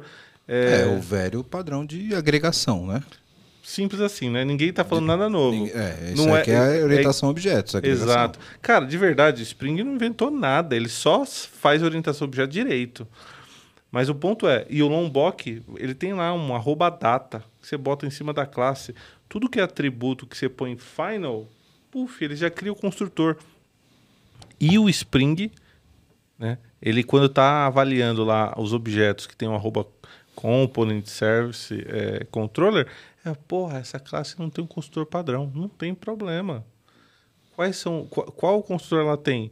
Ah, esses atributos, eles têm bins construídos? Já no contexto, O contexto, puf, injeta lá. Ah, não tem? Tudo bem, coloca. eh, Ele ordena a prioridade da, da inicialização com base nas dependências. Pronto, ele bota lá para baixo, esse cara vai ser inicializado no futuro. Ah, se não tem a dependência no contexto, puf, dá pau. Aí você já vê a tua aplicação eh, dando erro porque você fez alguma merda, né?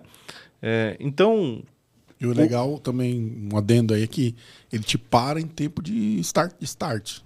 Não dá tempo de estourar lá no- no- na frente. Ele para você aqui. É, é- é, ele dá erro em, em tempo de build, não de Startup. runtime, né? Startup. não, runtime. É, é, Startup, startup. né? Tempo de é. start, inicialização. É. Mas fala aí. O- o- e- Cê- ó, fica a dica aí, seria legal se desse erro em tempo de build.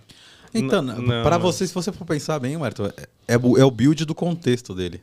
Mas ele precisa iniciar para É uma espécie de build também, né? É o bootstrap. Então, dele, né? isso a gente vai falar no próximo episódio, né? Que o Spring ele tá caminhando para ter uma pré-compilação das dependências, para ele ganhar tempo da ini- inicialização. Ele tá, ele tá caminhando para isso, né? Até para fazer frente com outros frameworks do mercado que são pequenininhos, mas já começaram desse jeito, né? Mas o, o ponto é, o Lombok, cara, ele te ajuda a ter essas práticas de design também é, melhores aplicadas, né? E sem ter que ficar escrevendo código pra cacete, sem ter que corrigir, né? Erro. Ah, Serviço braçal, né? exatamente. Getters and setters. Pô, Hashcode. builder, você tem um padrão de, de do Gang of Four, né, da, da fase do, do, do estrutural, né, que são os builders que te ajudam a construir classes. Porra, você bota arroba builder em cima da classe, puf, já tem toda a implementação pronta. Entrega um builder grátis pra você. Exato.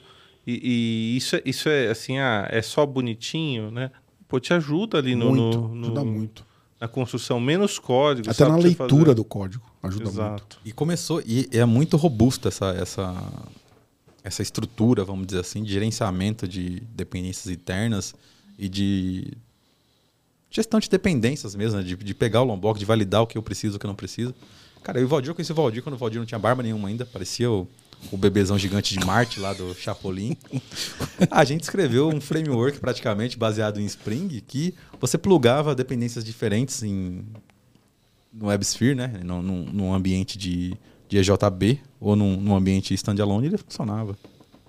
Com, tudo, com, toda essa, com todas essas boas práticas que o Marcelo citou também. Por quê? Porque todos os serviços tinham interfaces, então a gente conseguia injetar exatamente como a gente precisava. O Spring, desde essa época, já permitia que você tivesse um controle muito grande sobre essa arquitetura, vamos chamar assim, de injeção de controle. Então, a hora a gente precisava fazer um tipo de controle via o próprio contexto do Spring. Agora precisava ser com implementação. A gente conseguia fazer. Então, como eu falei, né? Tipo, o falou, a gente vai usando os. Ele te dá um pacotão de boas práticas que é até complicado você não conseguir resolver algum problema com ele. Porque ele não te permite você é, desviar muito da, do ideal, sabe? Isso é legal, que você tá falando de uma outra forma, ele te segura um pouco também, pra você não fazer tanta caca, né? O cara mais novato ali, o Spring, cara, ele tem programa tão, tão menos, ele tem que meter tanto a mão- menos a mão na massa dessas tranqueiradas de protocolo. É mais de- difícil errar, né? mais difícil fazer, né? tran- Não vou falar Sim, aqui, rapaz. gambiarra. Gambiarra, né, cara? Então tá ali pronto. Eu conheço uma linguagem também que evita que faça gambiarra, Ah, porque ela é bem. ela é bem Francês. Tem. Pa- é, PHP. PHP não deixa ninguém fazer gambiarra, não tem nem typecasting. Mano, é só gambiarra. aquilo Eu, eu adoro, eu adoro essas linguagens que tem uma pasta e um monte de script jogado dentro. Cara, e você nunca, nunca na sua vida você consegue gerenciar a versão, né? Porque no, no, no servidor Abraço, sempre tem uma meus coisa amigos diferente. PHPzeiros, eu adoro Que- que PHP, já pagou muito boleto. Você já, viu, você já viu algum livro do Oliveiro, Aprenda Java em sete dias? Olivier, nossa, cara. Ei, você tá falando de como é que você vai controlar a versão? Que versão? Versão para os fracos, meu amigo. Bom, você que tá vendo esse podcast da hora, tá vendo um monte de problema aqui que a gente tá colocando, né? E quer uma ajuda aí na sua empresa, faz o seguinte: entra no site aqui da VMBears que a gente pode te ajudar. vmbears.io. Nós somos uma empresa relacionada à arquitetura de soluções, a modernizações de aplicações, também atuamos no- na frente de DevOps para ajudar vocês a serem extremamente ágeis. Então, dá uma olhada no nosso site que vai estar aqui embaixo, vmbears.io. E lá você vai poder ver um pouquinho da nossa história, dos nossos profissionais. E aproveitando, se você for um profissional da área de tecnologia que está afim de trabalhar numa empresa legal, um monte de colega gente boa e tecnologia de ponta, manda o um e-mail para peoplecare.vmbears.io. Aí já. Agora eu quero meu show, velho.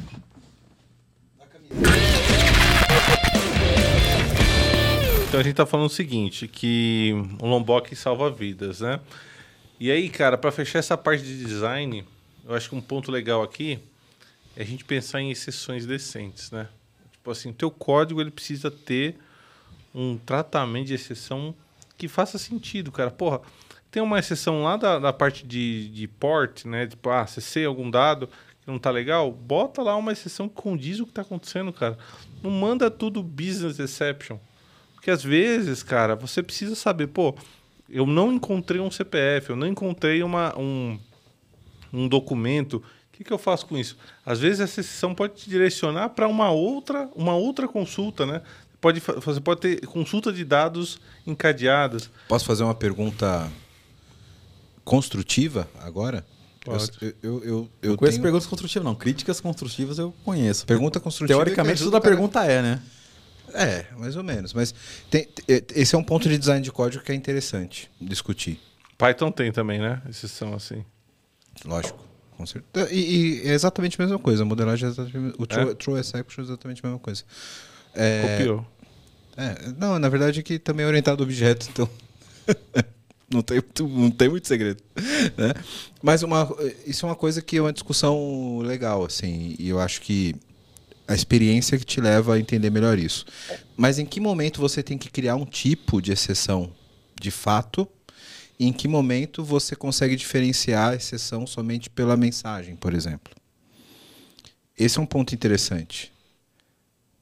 É, Eu, eu crio um tipo de exceção quando ela vai me, vai me dar um direcionamento diferente de, co- de- Exatamente de pelos comportamento. mesmos motivos que você cria outras classes de negócio. Exato, ponto. É, a resposta, a resposta em alto nível é isso que o Pô, Marcelo mas era falou, né? vocês explicarem um pouco mais. Não, mas a, a mensagem. O, o Mas dummy é o O, seguinte. o, Valdir, o Valdir falou exatamente isso, né? Tipo, a mensagem, ela tem que falar exatamente o que está acontecendo. Sim, mas, por E exemplo, eu- Para cada, pra cada, pra cada fator diferente, você tem que ter uma mensagem diferente, teoricamente, certo? onde, mais onde, ou que, onde, que você, onde que você aprende, a, a- onde que você não cria uma mensagem nova? Onde você vê que o, o tratamento para aquele problema, o diagnóstico é o mesmo, né? Então, por exemplo, eu não queria começar com essa, porque essa é um que o pessoal usa muito de muleta, mas enfim, vou, vou tentar usar um caso certo, né? Bad Gateway. Você tem lá o 400 da vida, que é quando você faz uma requisição para um, um serviço e ela não vem no formato que aquele serviço espera, né? Geralmente porque está faltando algum tipo de informação ou tem alguma regra de negócio. Eu já acho que já muda aí, não deveria ser um problema de regra de negócio. Se eu, se, se eu tô dando um 400 é porque o meu contrato formal ele foi ele foi talvez concluído. O meu, meu cliente ele, ele é ele aceita né aquele aquele a chamada para aquele servidor, mas alguma informação básica ali eu não tenho. Enfim. Aí você pode simplesmente ter uma mensagem que mostra qual a informação que está errada. E preferencialmente todas que estão erradas de uma vez só. O cara não tem que fazer a mesma chamada, corrigir, fazer, corrigir, fazer. Exceção, eu acho um, um ponto interessante que exceção é uma informação de negócio para o desenvolvedor. É. Exceção e mensagem são coisas diferentes, né? São conceitos diferentes. Então, exception, exceção é algo que fugiu do fluxo normal, do fluxo esperado, do fluxo padrão. Sim. Até aqui, beleza. Mas o, o ponto que eu quero levantar para vocês explicarem a modelagem é o seguinte: você tem a modelagem correta, que é, por exemplo, eu vou capturar uma exceção, como o Valdir falou, que é o CPF not found. Beleza. CPF not beleza. found. Essa, essa é uma, uma exceção legal, né? Porque É, ela esse falou é o jeito que... certo. Beleza? É. que é como a gente deveria modelar as coisas. Não bad, não bad request. Então, mas vocês já devem ter visto, como eu também já vi, independente da linguagem, tipo business exception, Isso. mensagem CPF não encontrado. Exato. E aí o ponto é, em- e qual é o nível onde eu consigo, por exemplo, é, deixa eu ver como explico, como, como, como Eu, eu acho que entendi, Wellington. Deixa eu ver se eu te eu te explico Porque o que você eu, falou. eu posso dizer que tipo, houve um erro num determinado processamento e o processamento foi que o CPF não foi encontrado. E em que ponto o CPF não ser encontrado e eu entender que é uma exceção diferente muda o fluxo do meu código. Acho que esse é o ponto, sabe? Que aí eu vou lançar de fato uma exceção. Depende. Depende daquilo que você está programando na hora. Então, por exemplo, se eu entendo que CPF não encontrado é uma exceção ao meu fluxo padrão que é, eu vou lá, consulto alguém, uma consultora por um CPF, e se eu consultei a consultora pelo CPF, eu consegui encontrar o código dela. É um caso de uso.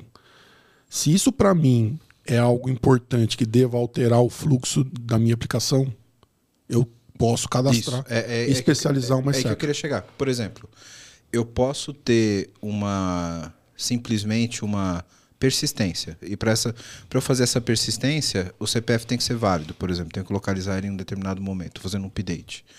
E aí é, não importa se o CPF não foi encontrado ou o nome não tá, o nome não está consistente. O fato é que eu não consegui fazer a persistência. Então eu poderia ter um persistation persistation exception, por exemplo, Ou persistence. persistência. É, pô, meu inglês está maravilhoso hoje.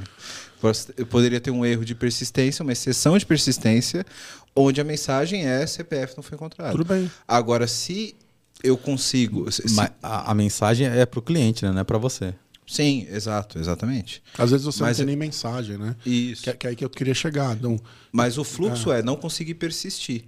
Agora, se a regra de negócio altera o fluxo da minha aplicação e eu não encontrei o CPF, e aí, se eu não encontrei o CPF, eu vou pesquisar pelo RG, por exemplo, aí eu deveria modelar a minha exceção para que ela de fato consiga dar uma, uma, uma, uma flag para o meu código que eu vou ter que alterar o fluxo. Né? é, o que, que eu vou fazer com aquela exceção? É a pergunta. Que é o Isso. tratar É. a exceção, né? Eu Aí tenho, uma, ser. eu tenho um, um, um type diferente de exceção que eu consigo Eu- programaticamente manipular o fluxo. Eu acho que, tipo assim, talvez a gente chegue numa esfera, né? Num, num- numa seara que é muito pessoal. Pessoal, assim, do ponto de vista de. A gente, obviamente, segue as boas práticas, mas cada um tem seu estilo de programação.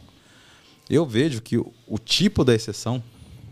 E aí eu vou fazer uma comparação com, com REST, que acho que é mais fácil de, de tangibilizar. O, o status, né? O status code da minha exceção, que eu vou lançar, ele depende muito de como eu imagino que aquela exceção tem que ser tratada no cliente. Não necessariamente o Valdir estava falando, e o, o ponto que o Valdir falou, falou acho que é o, é o ponto principal. A mensagem tem que ser clara, a exceção. Se tudo fosse, se a sua, sua API inteira, não é exatamente ideal, obviamente, né, mas lançar sem business exception. Mas, cada campo ali, cada erro diferente, tem uma mensagem diferente. O contrato da sua API, a, a documentação dela, Swagger, que, como é que seja essa documentação, explica exatamente, ó, eu vou te lançar um business exception, vai ter o código 401 que é isso, 402 que é isso, 403 que é isso. O cliente sabe como tratar aquilo. E ele vai tratar cada exceção como ela deve ser, Isso. não está errado. Quando, quando a gente usa tipos de exceção, e aí no- na comparação que eu estou fazendo, né, status response, é porque a gente já está dando, inclusive, a forma como a gente acha que aquilo tem, tem- que ser tratado. Se eu retorno 404, é porque eu imagino que o cara tem que ter um tratamento diferente para esse tipo de recurso não encontrado do que quando ele tem outro tipo de regra de negócio. Quando eu dou um 401, é porque ele não conseguiu se autenticar na, na minha aplicação. Então. A Deixa, deixa eu pegar um ponto mas aí é que, que- você está falando. É que esse paralelo, ele, Uma ele, coisa- é, ele é meio que. Só pra gente não confundir exceção de Java com exceção de REST. Isso, é. Porque, É, porque, é, essa- eu, eu não- eu acho que não, não- sei se foi porque uma o boa 400 análise. ou 401 seria, seriam exceções diferentes dentro do próprio código, né? Uma coisa que tem muito a ver também, né? Como você falou da especialização, né? A gente tá falando de especialização e abstração da, da classe Isso. da exceção. Isso. Tem muito a ver também com a camada que você tá. Então, por exemplo, se eu tô na camada de negócio e eu quero lançar lá é, aquilo, o tal do, do hexagonal, aquele componente, aquele só faz a consulta da consultora por tal cor, por CPF. Ali naquela camada eu lanço um CPF não encontrado. Eu capturo na camada chamadora e lá eu posso, devo- pode ser uma camada de negócio. Estou inventando aqui uma camada de negócio que chamou essa outra camada. Eu capturo o CPF e lanço uma camada que a outra camada chamadora vai entender. E ali eu posso, por exemplo, se eu estou na ponta final lá no REST que ele falou, eu crio um componentezinho de, de resposta, né? Que me dá sucesso, código, tal, tal, tal, tal, tal, tal, tal, que é conhecido pelo cara de fora. Encapsulo numa, numa exceção para aquela outra camada e lanço outra exceção. Então lá na ponta não vai chegar o CPF. Então, Vai chegar Posso- o XPTO, né? posso fazer um, um- tentar montar um exemplo para capturar o que você falou. Eu estou pesquisando uma pessoa, certo? Sim. Então lá na, na- na primeira camada eu vou iniciar a pesquisa por aquela pessoa. O servidor tá fora do ar, o servidor de banco tá fora do ar. Isso, o servidor está fora do ar. Não, Beleza. estamos lá na pontinha final, o servidor de banco tá desligado. Isso. Aí, é, não, vamos, vamos simplificar. Eu posso pesquisar a pessoa por RG, CPF ou por nome. Mas você vai, vai puxar num banquinho qualquer. Isso. Aí eu vou, vou puxar lá no banco. Peraí que eu vou abrir o Eclipse aqui. Vai lá, vai Isso, vai lá. Aí, aí na- na, naquela primeira camada eu vou chamar um método que é localizar a pessoa. Né? Eu estou numa, numa camada de negócio que eu vou, vou localizar essa pessoa. É, nessa camada, eu vou retornar para frente, tipo, se a pessoa foi o exception people found ou people no- not found. E para a camada de baixo de, de, de- de fazer esse tipo de pesquisa, eu posso tratar a exceção do tipo não localizado pelo CPF, aí se eu, retor... se eu tive uma exceção de não localizado pelo CPF, eu posso tentar pesquisar pelo RG. Se eu tive uma exceção de não encontrado pelo RG, eu posso procurar pelo nome. E aí, se eu, se eu passei pelas três exceções e essas exceções e e eu não esgotei minhas chances, eu retorno uma exceção única que a pessoa não foi localizada. Ou se eu procurei pelo CPF e tive uma exceção de não ser encontrado pelo CPF, mas encontrei pelo nome, eu nem retorno a exceção para cima. Né? Eu- assim, aí voltando, né? Mas Então- aqui a gente voltou no, no- Não, no básico do básico da orientação Mas, objeto, mas né? ó, vamos lá. A gente tá falando, eu, eu acho, né? Primeiro, a gente começou falando de exceção do Java. Aí depois a gente falou de exceção do REST lá e aí beleza. E agora a gente tá falando de novo de exceção, mas a gente, tá, a gente não tá respondendo a tua pergunta ainda. Sua pergunta foi, poxa, quando é que eu troco os tipos de exceção? Eu, assim, o Marcelo falou, pô, todo igual igual eu crio uma outra classe. Ou seja, quando eu preciso de um comportamento diferente. Né? Eu tenho campos inválidos. Beleza, eu crio campo inválido, acabou. E aí eu troco lá a mensagem. Ah, a mensagem é o campo inválido é nome, sexo, é não sei o que, campo inválido. Ah, eu tenho. Pô, por que, que eu preciso de uma CPF tão, não encontrado tão, tão forte? Porque, pô, CPF não encontrado é um campo-chave. Eu identifico a pessoa desse jeito. Ah, então eu preciso trocar o fluxo. Beleza. Outra coisa, quando eu vou mandar o REST lá, se- aí vamos, vamos lá para cima. Pô, eu vou mandar o REST, sei lá, eu vou ter poucas, poucos protocolos, poucos códigos HTTP Code. Eu tenho 400, que é, porra, você me chamou, chamou errado. É, tenho o 401, porra, você não devia ter me chamado. É, 402 eu esqueci o que é. 403 é, porra, você, você pode até me chamar, mas não aqui, chama ali. Né? Enfim, 404, ah, é, se você não me encon- é, chamou uma coisa errada, né? Pô, então, o 404 é o mais clássico de todos. então até que cham- não- chamou uma coisa errada. é. Ah, teve até a- mas teve mas o até a- ponto é, eu posso eu posso colocar na minha exceção de saída lá do REST o código, porque o ponto assim, eu não eu não eu não tenho que mandar um string pro cara validar se o string tem o Ah. campo tal, o campo tal. Porra, meu, coloca lá um objeto bonitinho, aí o objeto vai ter um, um atributo é, message em inglês, né? ID para representar o ID da exceção, Code. mas o code, né? Mas o ponto é, eu quero trocar, eu quero que a pessoa saiba trocar de fluxo em função do erro que teve. Você tem que determinar um tipo diferente. Como eu não consigo criar status HTTP, porque eu não sou dono do protocolo HTTP, Você eu coloco um atributo. Eu coloco um atributo lá. né? No Java, a mesma coisa. Ah, só que no Java eu sou, eu sou mais foda, né? Eu posso criar o tipo. Então eu crio uma classe diferente. Mas, de novo, por que, que eu crio exceções diferentes? Porque eu tenho que mudar o fluxo. Eu acho que, o Valdir, você, o Marcelo falou também, e, e você concluiu, acho que é muito o que o Valdir estava falando antes. A gente estava falando em, em arquitetura hexagonal, em DDD, ah, o design das, da- das suas, dos nossos endpoints, né? Endpoints não, dos nossos serviços, passam inclusive pelo, pelas exceções que eles lançam. A gente está falando do nome do serviço, a gente está falando dos parâmetros que ele recebe, a gente está falando das exceções que ele lança também. E o Marcelo tocou num ponto interessante. Dependendo do nível que eu tô dentro dessa cebola, né? Eu vou lançar uma exceção diferente. Porque cada classe, cada, cada camada tem que lidar com aquela exceção da forma que ela é mais conveniente, né? A camada repository pode lançar um IO exception, por exemplo. Para a camada de negócio, aquilo não importa se ele, se ele não, Sim, não, não conseguiu conectar ou se ele não conseguiu achar um dado. Às A vezes. gente é nunca desse- deveria, eu acho, eu acredito, né? Nunca é uma palavra muito pesada, né? Mas assim, na grande maioria, não deveria nunca deixar passar esse I.O. lá para o final. Né? Não, Então, por isso que eu na próxima camada, eu, ele lançou, mas eu pego ela aqui e faço uma coisa mais palatável pro, Isso. pro- Uma, uma- cria uma abstração em cima daquilo. Tipo, ó, não consegui conectar com alguém. ou- por algum motivo, né? Não, puta, cara, se eu bit o byte aqui não. A, a minha primeira resposta, e, e eu mantenho ela de certa forma, mas é- eu, eu tava pensando muito porque, tipo, o sermão tem que ser claro. E, tipo, eu acho que às vezes tem gente que pensa muito no tipo de exceção que dá, mas não, não trabalha com, a, com o fluxo, sabe? Cara, seu tipo de exceção chama Johnny Exception, chama Werton Exception, não importa, mas a mensagem tem que ser clara. E, principalmente, tem que ser tratada. E combinada Quando a, também, gente, né? quando a gente fala, quando eu falo igual, do- a gente vai falar depois de é, testes unitários, testes automatizados, é muito nisso. A maior parte dos cenários de teste são testes de exceção, são testes de, de fluxo alternativo, de fluxos errados. No próprio teste, no próprio test unit automatizado, né, que ele vem falando bastante, ali dentro você é, faz force a exception. Porque se dá exception, ele vai tratar e vai aparecer. Passei. Ele? Mas você sabe que esse negócio de tratar exception é para programador ruim, porque programador bom nunca cai nesse. Eu não- no, no Porter. Exception eu nunca vi Não, você nu- nunca. Resiliência é coisa de. Novato. Novato, cara. Porque o cara, quando tem Palavra da certeza moda, que o é, código é, vai co- é funcionar... coach de programação que fala resiliência. É, quando o cara tem certeza que vai funcionar, pra que que ele vai tratar a exceção? Nunca vai passar Esse por dado nunca vai vir nulo. Nunca. Não existe exceção, só Eu existe durmo 8 regra. horas por dia, malho uma hora por, por dia e minha API é resiliente.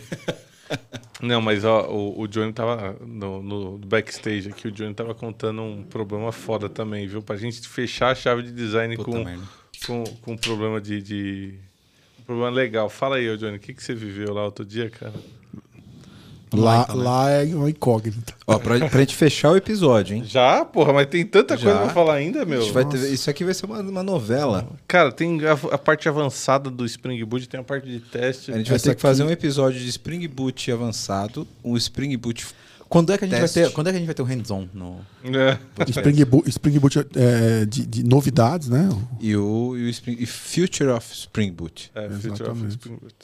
Vou, te- aí, vou tentar sintetizar essa história, mas o Ayrton, que é esse cara que manja pra caramba de PHP, de Python, acho que ele vai entender também, porque Cara, não põe PHP e Python Sinceramente, na, mesma, na o- mesma bandeja. a gente falou de termos de Java, né? Mas o problema é um problema de solução em geral, né? Então, a gente tem essa aplicação que roda, não é nem Spring Boot, roda no Spring, mas roda no Spring num servidor convencional, né? E a gente precisava fazer uma solução. Essa aplicação, você imagina que é um serviço que está rodando, vários serviços, né? É uma API que está rodando e que vários canais consomem aquele serviço, né? Web, apps, app Android, app iOS, enfim, várias coisas, né? A demanda era o quê? Era a gente conseguir identificar informações acerca desse canal. Pensa no metadados de, de cada canal, né? Então, no- especificamente para esse cenário, era sobre versão do aplicativo que estava consumindo. Fosse web, a gente ia colocar um valor qualquer, um valor default. Se fosse um aplicativo de fato, iOS ou Android, a gente ia colocar qual que era a versão de fato que a gente tinha lançado daquele front-end que estava fazendo uma requisição no nosso back-end. E aí, a, a, funciona, a, a utilização para isso tem N, né? A gente pode falar aqui desde analytics até de formas da gente conseguir conduzir né, a, a utilização do aplicativo. Enfim.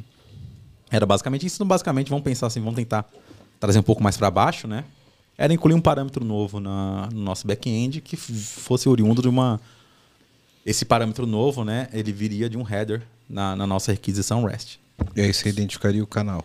Exato. Ah, o, A a versão. versão. A versão. Tá. O canal é sempre. é, o canal é, é sempre. O canal é mobile, principalmente, né? Quando é web, vem um número de versão não importante. Só isso, ponto, né? Então, basicamente, você tem um- uma informação que chega via header e ela precisa trafegar até determinada parte do serviço, lá onde ela vai ser utilizada de fato, né? E a gente, quem, aí quem quiser, pensa, quem não conhece essa parte, mas quiser ver, o primeiro episódio do Spring Boot a gente falou sobre isso, né? O Spring ele trabalha numa numa arquitetura, vamos dizer assim, numa solução que ele como é que ele faz? Ele, todas as classes que você codifica de configuração, adapter, serviços, no, no, no primeiro nível, elas são classes que a gente chama de classes candidatas para subir no contexto do Spring. A Spring ele inicia a sua aplicação, pega todas essas classes que você marcou lá como classes relevantes para aquela aplicação, sobe no contexto. Aí dependendo de como você anota ela, se ela é serviço, se ela é configuração, tem um comportamento diferente, né?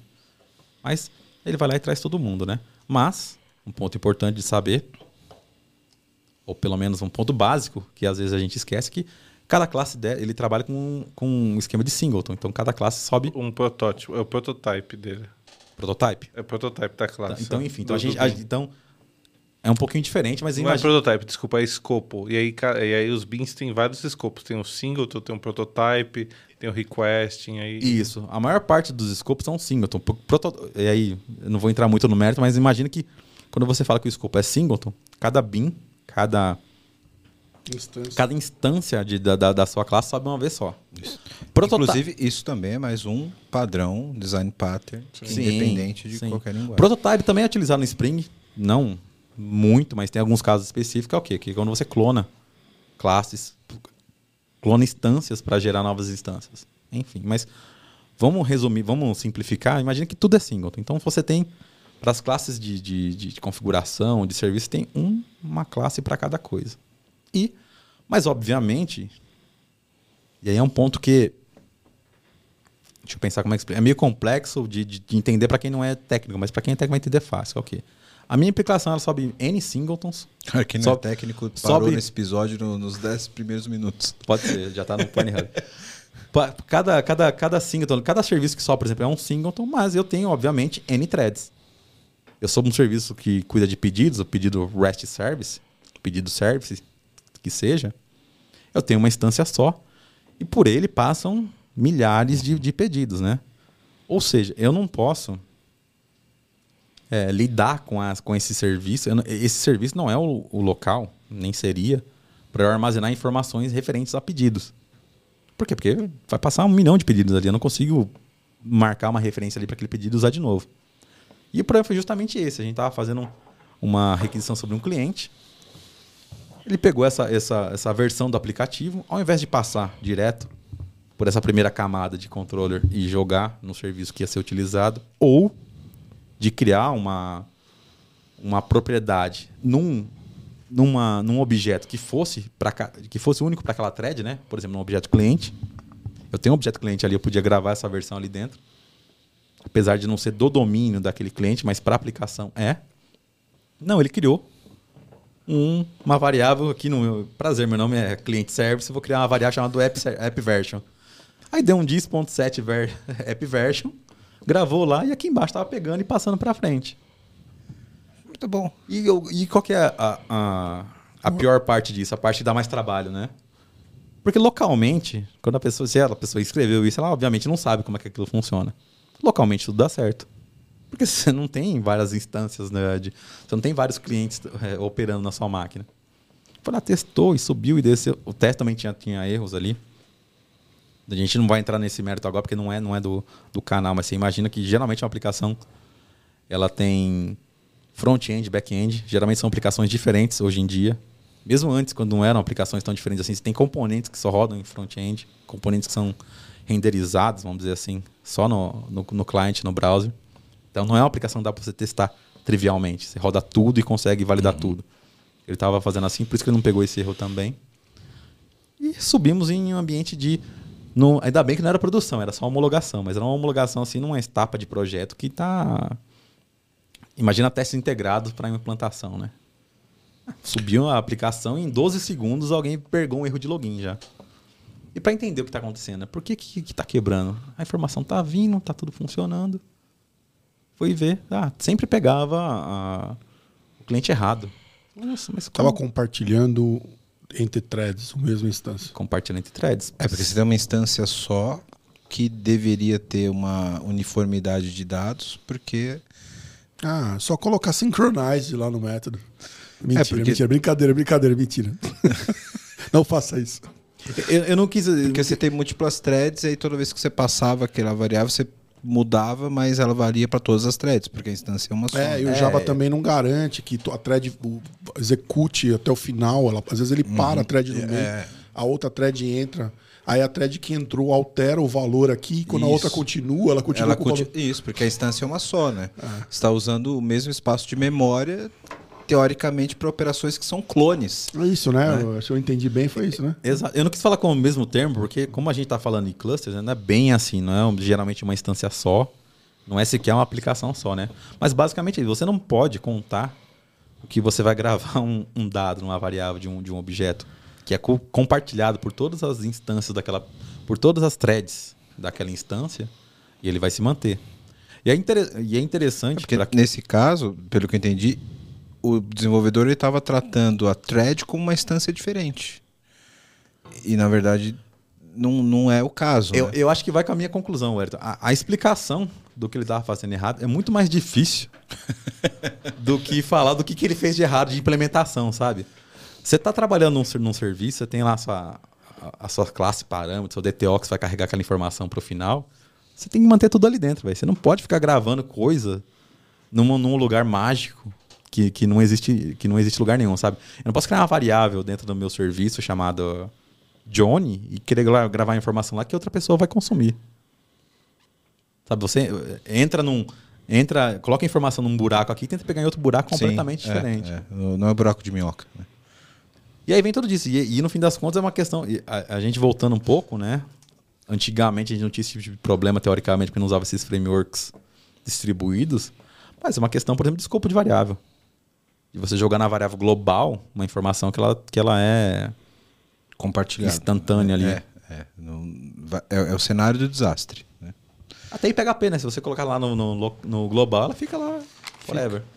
Cara, acho que depois dessa ampla discussão aqui sobre exceptions e esse case maravilhoso do Johnny aqui, acho que a gente poderia ficar mais algumas horas aqui falando sobre. Como assim, Well? Como assim? Tem tanta coisa pra gente falar que eu tinha anotado na O pauta, que, que, bicho. que, que que ficou faltando aí, Pô, Valdir? cara, Que que tem a gente parte tá- avançada do Spring ainda. Putz, será que a gente vai ter que Isso. fazer um outro episódio? Ah, com certeza, bicho. Tem que era falar o mais de básico. teste. Eu tenho- Tem que- eu tô enrolando o Johnny aqui, ele já falou um monte de vezes de teste. Eu falei, pô, a gente vai falar de teste no final. Antes de falar de teste, aí eu ia pegar uns negócios mais legais, assim, pô.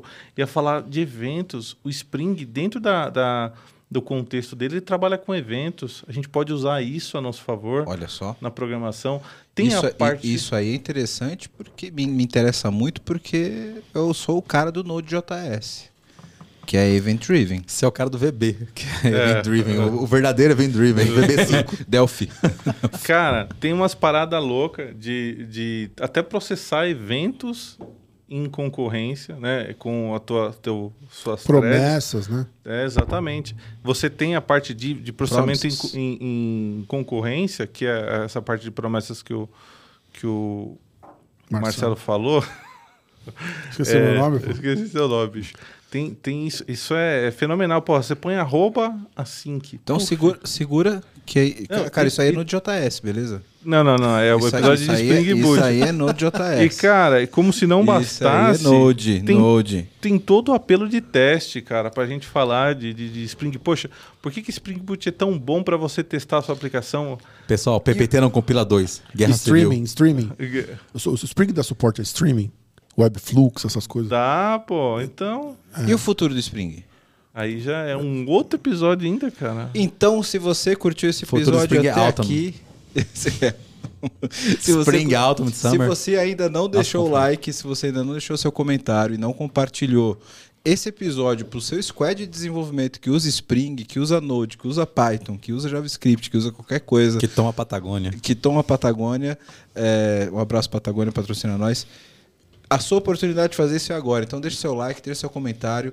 Deixa seu comentário aqui agora no Spotify também, dá para deixar o comentário. Deixa as suas cinco estrelinhas no Apple Podcasts. E muito obrigado. Vamos ter a série do Spring tá só, só começando, só o segundo episódio. Teremos mais.